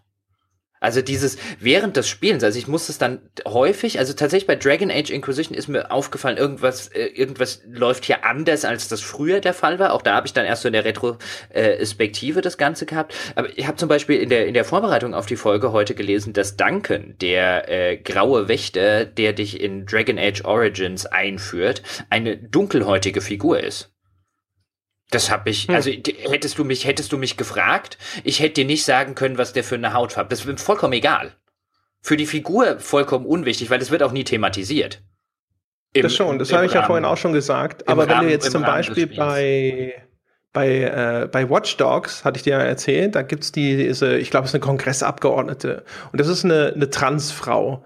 Und äh, das ist schon so, ein, so, eine Figur, wo ich gedacht habe, so, hm, ein Transgender-Charakter in Watch Dogs 2. Mal gucken, ob es nur ein Marketing-Gag ist oder nicht. Also die Figur war hinterher übrigens cool. Ist eine der coolsten Figuren, äh, also NPC-Figuren, die ich in Erinnerung habe in dem Spiel. War auch super gesprochen vor allem und deswegen hat sie mir gut gefallen. Aber erstmal dachte ich so, ha, kommt es aus dem Marketing-Department oder von den Autoren? Das muss ich sagen, das denke ich mir dann bei sowas nicht. Also es gibt ja auch den, den, ich hatte vorhin schon angesprochen, den, äh, die Transgender-Figur in äh, Dragon Age Inquisition, die ich sogar echt nett gelöst fand. Also das, das, das war von vorne bis hinten. Ich weiß nicht, ob du es weit genug gespielt hast, um, um das mitzukriegen. Das ist ja einer von den äh, äh, von den Söldnern, die der Iron Bull, also der Kunari, äh, mitbringt. Den kannst du zwar nicht in die Party aufnehmen, den äh, Krem, äh, aber der wird so als sein sein Lieutenant vorgestellt. Und der das ist so ein ja. Der, okay. der Lieutenant, der wird von Jennifer Hale gesprochen im englischen Original, also von der Stimme des weiblichen Shepard. Die den auf so eine fantastische Weise, ich kenne es halt nur im, im englischen Original vertont, dass als, als, als ich den das erste Mal getroffen habe, die Figur, war es so ein, hm, der klingt irgendwie ein bisschen jungenhaft und der hat auch so ein bisschen jungenhaftes Aussehen, aber ich hätte jetzt nie über sein Geschlecht nachgedacht. Also ich hatte ihn als Mann mit einer etwas jungenhaften Stimme äh, abgespeichert. Und dann gibt's irgendwann eine Szene, wenn du mit Iron Bull und seiner, seiner Company einen Saufen gehst, ähm, dann wird mehr oder weniger lapidar, so mir nichts, dir nichts, kannst du plötzlich äh, so, ein, so, so ein Gesprächsfaden beginnen, der so auf das Geschlecht von Crem hinausläuft und dann kriegst du so ein bisschen die Geschichte erzählt, ähm, äh, wie es dazu, also da, dass er eben Transgender ist ähm, und wie es dazu gekommen ist. Und ähm, dann sagt halt Iron Bull äh, so frei nach dem Motto, ähm, mir doch wurscht, ob der als Mann oder als Frau geboren ist, wenn er sich als Mann fühlt, dann ist er Mann. Ähm, und, und damit gehen, geht Dragon Age im Vergleich zu vielen anderen Charakteren, wo, wo ich dann, oder zu manchen anderen Charakteren, wie jetzt bei, bei Dorian oder so, wo ich ein bisschen zwiegespalten bin, das fand ich auf eine sehr, sehr angenehme Art und Weise gelöst und äh, wo man merkt, dass sich da auch jemand Mühe gegeben hat. Also da hat man tatsächlich eine berühmte und teure Sprecherin für eine vergleichsweise winzige Nebenrolle im, im, im, im, im Chor der, der Dragon Age Inquisition Darsteller verpflichtet, weil man dem halt gerecht werden muss. Und wenn es zu sowas führt, ähm, äh, finde ich das äh, äh, sehr begrüßenswert. Also das, da, das war eine, äh, wer das noch nicht gesehen hat, kann sich jetzt zumindest die Szene mal auf YouTube angucken. Das fand ich, hatten sie, hatten sie, hatten sie sehr, sehr nett gelöst. Da saß ich so ein bisschen davor und habe mir gedacht, ich habe mir eigentlich die ganze Zeit keine Gedanken um das Geschlecht dieser Figur gemacht oder so, aber jetzt, wo er es sagt, ach, dann ist er halt Transgender. Aber beißt sich das nicht auch mit dem, was du vorhin gesagt hast, dass die Kunari so Frauen gehören an den Herd-Typen oh, sind? Natürlich. Das, das, das, bedeutet aber, dass ich, dass ich die Figur des Cram äh, äh, nett finde. Ähm, die Figur des Iron Bull ist halt einfach nur, wir haben ihn uns so hingeschrieben, wie wir ihn halt gerade im Kontext dieser ganzen Sache gebraucht haben. Aber das ändert nichts an der Figur des Cram. Die, die, die ist nett. Ja, okay, okay. Nee, ja, man kann das ja auch wieder aus zwei Warten betrachten. Man kann entweder sagen, die Figur des Cram passt da nicht rein, oder man kann sagen, der Iron Bull ist äh, scheiße geschrieben in seiner Reaktion darauf. Der, der Cram ist ja kein Kunari. Ja, logischerweise. Ja. Genau. ja. Ja. Okay. Ähm, ja, der, der, der Iron Bull passt halt, also zumindest äh, so wie die Kunari in Origins äh, vorgestellt werden, ähm, äh, müsste man sich schon schon fragen, wie es äh, äh der Iron Bull geschafft hat, in dem äh, in dem Land auch nur 18 zu werden. er war halt sehr, sehr vorsichtig. Sehr, sehr tolerant und so. ja, ja, das, ja, ja, ja. Wo, ah, wo kann man jetzt denn wieder? Äh, wir kamen irgendwo her. Ja. Aber lass uns einfach weiter. Ich glaube, wir kamen immer noch daher, dass du gefragt hast, kommen am Ende nicht bessere Spiele raus? Und ja. äh, weißt du, es ist halt so eine Frage, ja, wenn du es so formulierst, also wenn deine Frage ist, wenn die Spieleentwickler ab jetzt alles richtig in der Hinsicht machen, dann kommen bestimmt bessere Spiele raus. Aber wie hoch ist die Wahrscheinlichkeit, dass ab jetzt alles perfekt läuft? Nicht ab jetzt, natürlich ist da die, aber so auf, auf längere Sicht man, äh, ich, ich glaube halt, äh, die, die Weiterentwicklung des Mediums zumindest auf so einen Stand wie Film ist ja unvermeidbar, hätte ich jetzt einfach mal gesagt. Ich glaube, sowas, das, das geht halt über die Zeit, da, da reibt sich sowas ab, genauso wie mit den Killerspielen und sonst irgendwas, da kräht heute auch kein Hahn mehr nach. Genauso wie Computerspiele jetzt auch irgendwie, keine Ahnung, anfangen, so ein bisschen drüber nachzudenken, wie sie äh, Geschichten oder wie sie Charaktere darstellen können, dass sie die vielleicht in der Charakterisierung nochmal anders anlegen und nicht einfach nur sagen, du bist ein äh, Typ, der viele Waffen bedienen kann, gehe hin und töte alles, was du findest. Also keine Ahnung, da, da wäre ich halt optimistisch, nur der, der Zeitraum, das ist halt immer das Fragezeichen und das, sowas schreitet natürlich immer bedauerlich langsam voran. Also das heißt, so, ich, immer, ich immer eher in zehn Jahresabständen gedacht als in fünf. Naja, man, äh, an der Stelle könnte man ja auch argumentieren, du hast mittlerweile äh, einen, einen durchaus äh, äh, beachtlichen Anteil an Spielen, äh, die sich und auch an bekannten und großen Produktionen, die sich zum Beispiel auch, wenn wir jetzt bei modern, wenn wir jetzt bei BioWare-Spielen bleiben, auch nicht zu schade sind, dass, wenn der Spieler das möchte, zum Beispiel homosexuellen Geschlechtsverkehr darzustellen, wo man dann sagt, wie viele große Hollywood-Produktionen machen das? Also weiß nicht, was große Hollywood-Produktionen angeht, aber zum Beispiel TV-Serien in letzter Zeit gefühlt immer, immer und immer mehr. Bei TV-Serien wäre ich auch bei dir. Also wenn wir bei, bei TV-Serien würde ich ja auch, würde ich ja auch argumentieren, dass die in der letzten Zeit erheblich progressiver sind als äh, die Filmindustrie. Das kann gut sein. Sie sind natürlich aber auch, ähm, sage ich mal, vielleicht sogar vom Vertriebsweg her den Computerspielen sogar ein bisschen ähnlicher, weil sie halt dann häufig in irgendwelchen eher geschlossenen Systemen oder so, die werden halt nicht auf irgendwelchen Kinoplakaten oder sonst irgendwo vermarktet, sondern die laufen halt auf irgendeinem Pay-TV-Sender, wo dann halt vielleicht auch Alterskontrolle nochmal ein anderes Thema ist und so. Also könnt mir vorstellen, dass es so vom Umfeld, in dem sie existieren, finde ich jetzt die Computerspiele den TV-Serien tatsächlich ein bisschen näher als dem, als dem, dem Kinofilm. Aber der, abschließend vielleicht ähm, äh, so viel dann noch zu der zu der zu der Frage von mir äh, oder von meiner Seite.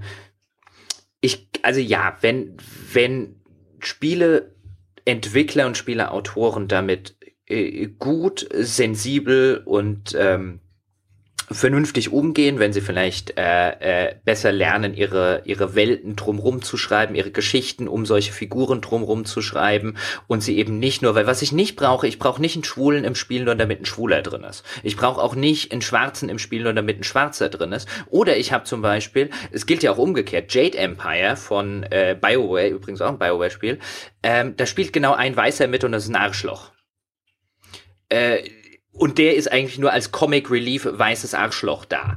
Und äh, das, das finde ich auch okay. Ich brauche in Jade Empire keinen Weißen mehr. Es ist ein Spiel, das halt im, äh, äh, in, im, im äh, fernen Osten äh, in einer Zeit äh, äh, stattfindet oder an eine Zeit angelehnt ist, in der da halt einfach keine Weißen waren. Finde ich vollkommen okay. Ist vollkommen legitim. Ähm, solange es nicht darauf hinaus, aber das, das ist tatsächlich so was, äh, du hast ja vorhin auch angesprochen, was ich, was ich dann ähm, immer als störend empfinde, sind halt diese Forderungen, es muss ja äh, es, es muss immer eine, eine äh, ähm, ein, ein diverser Cast vorhanden sein. Und dann sage ich, wenn es die, wenn es die Spielwelt hergibt, wenn es die Geschichte hergibt, ist das bestimmt was sehr wünschenswertes, aber es sollte nicht äh, zu so einer zu so einer äh, politischen Pflichtaufgabe werden.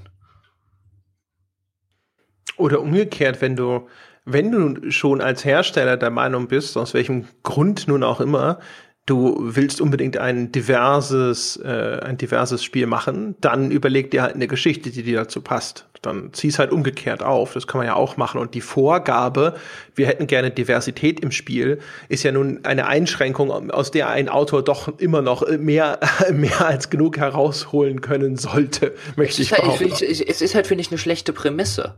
Also ich finde, ich finde, es ist halt keine, ähm, das ist so ein bisschen das, worauf ich hinaus wollte. Es ist ein, ich finde es eine schlechte Prämisse für Kunst oder für ein künstlerisches Werk hinzugehen und zu sagen, ich will jetzt möglichst äh, ein, ein möglichst diverses Werk schaffen, weil ich glaube nicht, dass künstlerische Arbeit so funktioniert. Du kannst, entweder bist du davon überzeugt, ähm, also ich glaube, wenn du, wenn der, wenn der Künstler zum Beispiel, ein Autor, davon überzeugt ist, dass äh, ähm, ein toleranter Mensch ist, der davon überzeugt ist, dass äh, unterschiedliche Sexualpraktiken und Sexualvorlieben gleichberechtigt behandelt werden sollten und und und und und, dann liest man das seinen Werken immer an, egal ob die sich damit beschäftigen oder nicht.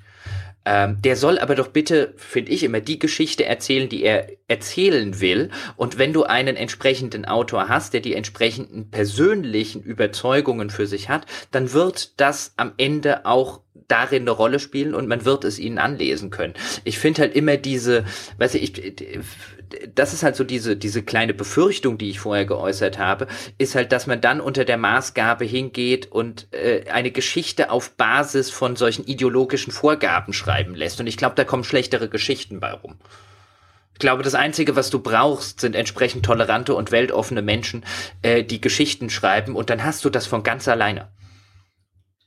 Das ist sicher richtig, aber ich meine, das war ja ein Szenario unter der Vorgabe, dass wenn du schon der Meinung bist, dann äh, solltest du es von vornherein einplanen und nicht im Nachgang das irgendwie noch dazu dichten oder dann, wenn deine, wenn deine Künstler hinterher dann eben dieses, dieses Bedürfnis haben, das zum Ausdruck zu bringen, dass sie dann tatsächlich auch von Anfang an dazu in der Lage sind, das Ganze so zu strukturieren und es nicht in irgendeiner Form dann halt reinquetschen müssen, dass es im Idealfall darum geht, dass, die, dass sich da jemand frei sozusagen entfalten kann, ist klar. Aber in diesem kommerziellen Kontext haben wir das ja sowieso nicht. Die können sich ja zum Beispiel auch nicht aussuchen, ob sie jetzt ein Fantasy-Spiel machen oder nicht. Das wird ihnen auch einer sagen, nee, du machst ein Fantasy-Spiel. Das ist, das ist schon richtig, aber dann wird ja, da wird ja nur ein Setting vorgegeben. Und ein, andere, ein anderes Beispiel ähm, wäre ja die, der, der neue Ghostbusters-Film. Also mir persönlich ist es ja total Banane, ob äh, die neuen Ghostbusters jetzt äh, Frauen sind, Schwarze sind, Schwule sind, I don't bloody care äh, solange es ein netter Ghostbusters-Film ist. Und ich habe den jetzt tatsächlich noch nicht geguckt. Aber was man dem, dem Trailer halt so angemerkt hat, dem ganzen Marketing so angemerkt hat, ist, dass es, äh, und ich glaube, da kam auch der extreme Backlash her. Zumindest, äh, natürlich spielte da auch zum Teil sexistische Vorurteile und so weiter eine Rolle. Aber dass es halt so manipulativ gewirkt hat.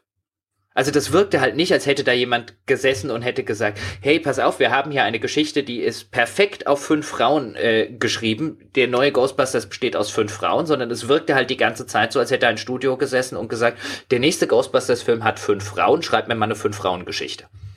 Und das ist halt ein Ansatz, den ich halt künstlerisch äh, problematisch finde. Ja, also kann ich verstehen, wobei, also ich fand äh, den den, den Trailer, ehrlich gesagt, fand ich noch ganz cool. Da waren ja auch die guten Gags drin, sozusagen. Also, das fand ich gar nicht so schlimm und so manipulativ. Der Film hinterher ist leider relativ enttäuschend, so insgesamt gesehen. Ähm, aber weiß ich nicht. Ich meine, wie viele Comedies fangen auch mit so einer Tagline an, weißt du? Also, keine Ahnung, es ist wie Ghostbusters, aber mit Frauen. Und jetzt dann machst du halt, keine Ahnung, hinterher sowas wie, äh, es ist wie äh, ein Blaxploitation-Film äh, von früher nur als Comedy mit Michael J. White, als Black Dynamite und so weiter. Also solche High-Level-Ideen stehen ja ganz häufig am Anfang von sowas auch wieder. Ja, aber also ich finde in, in, in der Hinsicht, ähm, das wäre ungefähr genauso, als würdest du sagen, es ist wie Kill Bill, nur mit Kerlen. Das ja. ist halt ein, das ist, das ist, das, das, it's not good enough. Also das, äh, dann interessiert es mich halt schon nicht mehr. Es ist mir echt wurscht, ob da Frauen, Kerle, äh, äh, was auch immer äh, äh, eine Rolle spielen, wenn ich halt den Eindruck habe, dass es aus einer, ähm, äh, dass es aus der, dass es entstanden ist aus einer Überlegung, einer organischen Überlegung, lass uns einfach was Cooles machen und nicht ein, lass uns einfach mal in die Richtung rennen, wo wir gerade denken, dass der, äh, äh, dass der öffentliche Wind weht.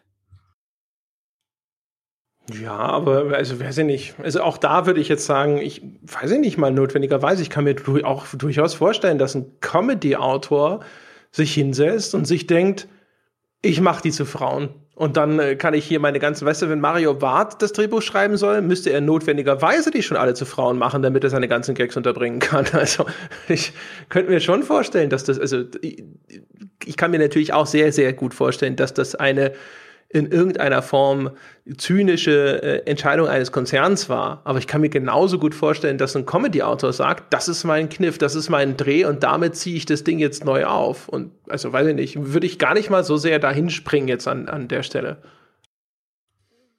Also es mag, also mein, mein, mein erster Eindruck äh, ähm, war, und ich kann es jetzt, ich könnte ja nicht die Hand dafür ins Feuer legen, ich war ja nicht in den entsprechenden Meetings dabei, aber ich fand schon den, äh, den manipulativen Marketing äh, Ansatz sehr, sehr offensichtlich. Ob er jetzt am Ende. Wo fühltest du dich denn manipuliert?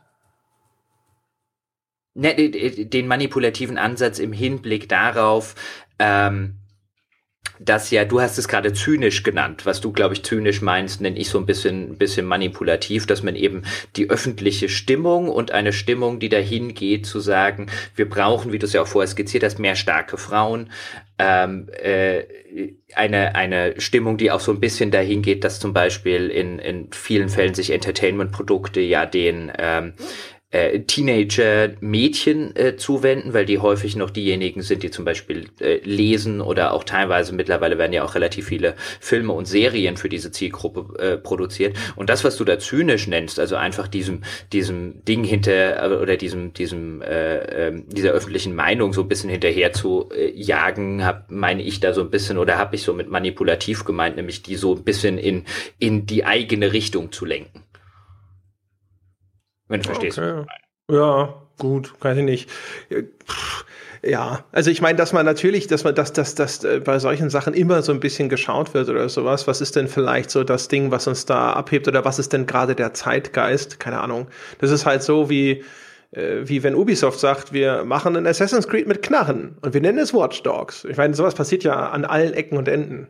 Ja, aber es ist schon was anderes, ob du, finde ich, es ist schon was anderes, ob du, ob du, ob du ein, ein tatsächliches High Concept nimmst, wie jetzt ein, wir machen ein äh, Assassin's Creed mit Knarren und haben ein anderes Spiel, oder wir sagen, ähm, äh, äh oder, oder du, ähm, du besetzt Dinge mit anderen Menschen. Einfach nur aus Marketing-Überlegungssicht. Ich finde, das ist, da, da gibt es schon einen qualitativen Unterschied. Ob du jetzt sagst, äh, wir machen ein Assassin's Creed mit äh, Knarren, ist was anderes, als wenn du sagst, in unserem nächsten Film spielen nur weiße, schwarze, homosexuelle Frauen, was auch immer mit zum Beispiel. Oder alle Hauptrollen in unserem nächsten Film gehen an, äh, an äh, Schema XY. Die gehen nicht an den besten Schauspieler für die Rolle oder an was auch immer, sondern sie gehen an äh, äh, in dem Fall nur weiße Männer, weil unsere Demo, äh, unsere Zielgruppe sieht nur weiße Männer vor. Also ich weiß nicht, ich meine, zu sagen, wir machen Ghostbusters mit Frauen, das finde ich ziemlich auf dem gleichen Level. Und ich meine, sie haben ja da auch, glaube ich, gefühlt sehr populäre äh, weibliche Comedians dann dafür engagiert. Und man muss ihnen ja auch äh, so ein bisschen zugute halten. Sie haben ja nun wirklich jahrzehntelang versucht, einen richtigen, in Anführungsstrichen, äh, neuen Ghostbusters-Film zu machen. Das, das hat halt nie geklappt. Und wahrscheinlich hat mal irgendeiner gesagt, okay, okay, wie, wie können wir die Sache neu aufziehen, ohne dass wir den Aykroyd oder die ganze, die ganze Bande da brauchen. Das mag sein. Es, kann ja auch sein, dass ich am Ende Ghostbusters gucke und ihn total fantastisch finde. Ich fand jetzt den. Nein, den, das kann den, nicht sein. Nein, nein, das kann nicht sein. Nein, nein, das kann nicht Ich muss jetzt auch sagen, inhaltlich fand ich den Trailer auch nicht, äh, nicht schlimm. Ich habe tatsächlich auch diese ganze Kontroverse um den Trailer und diese ganzen Riesendiskussionen habe ich erst irgendwie drei Monate später, nachdem ich ihn äh, zufällig irgendwo mal gesehen hatte, mitbekommen. Ich saß halt so ein bisschen davor und habe mir gedacht, ha, da will also jemand auf den äh, junge, starke Frauenzug unbedingt draufhüpfen. Ähm, so wie du es halt vorher gesagt hast, weil ich das halt auch aus äh, amerikanischen Serien und äh, so weiter ähm, immer wieder mitkriege, dass das da halt gerade ein echt großes Thema bei denen ist. Ähm, und das ist das, was ich so mit diesem Manipulativ gemeint habe. Also ich dachte, äh, oder man hätte es auch berechnend nennen können. Ähm, und das fand ich halt so ein bisschen bemerkenswert. Ich habe dann erst im Nachgang mitgekriegt, was da für ein Shitstorm losgegangen ist und habe mir dann wiederum gedacht, mein Gott, man kann sich aber auch für was über was aufregen. Dann gibt's jetzt halt fünf Frauen bei Ghostbusters. Mein Gott, also ich, wie gesagt, ich finde, ich finde äh, die Überlegung, wenn die, die ich jetzt vermutet habe, zugrunde liegt, finde ich die auch nicht fantastisch. Ähm, aber das wäre jetzt nichts, wo ich im äh, Internet äh, äh, vier Seiten Rant produzieren würde drüber. Dafür ist es dann auch nicht wichtig genug. Gut. Ja. Worüber du vier Seiten Rent produzieren würdest, das erfahren wir dann wahrscheinlich nächste Woche, meine Damen und Herren. Äh, für diese Woche, denke ich, lassen wir es erstmal gut sein, oder? Äh, ja, ja, ich habe mich schon auf stumm geschaltet und habe jetzt Ach, auf deinen äh, Abschlussrant gewartet, weil du, du rentest doch am Abschluss immer noch. Ja, ja, ja, ja.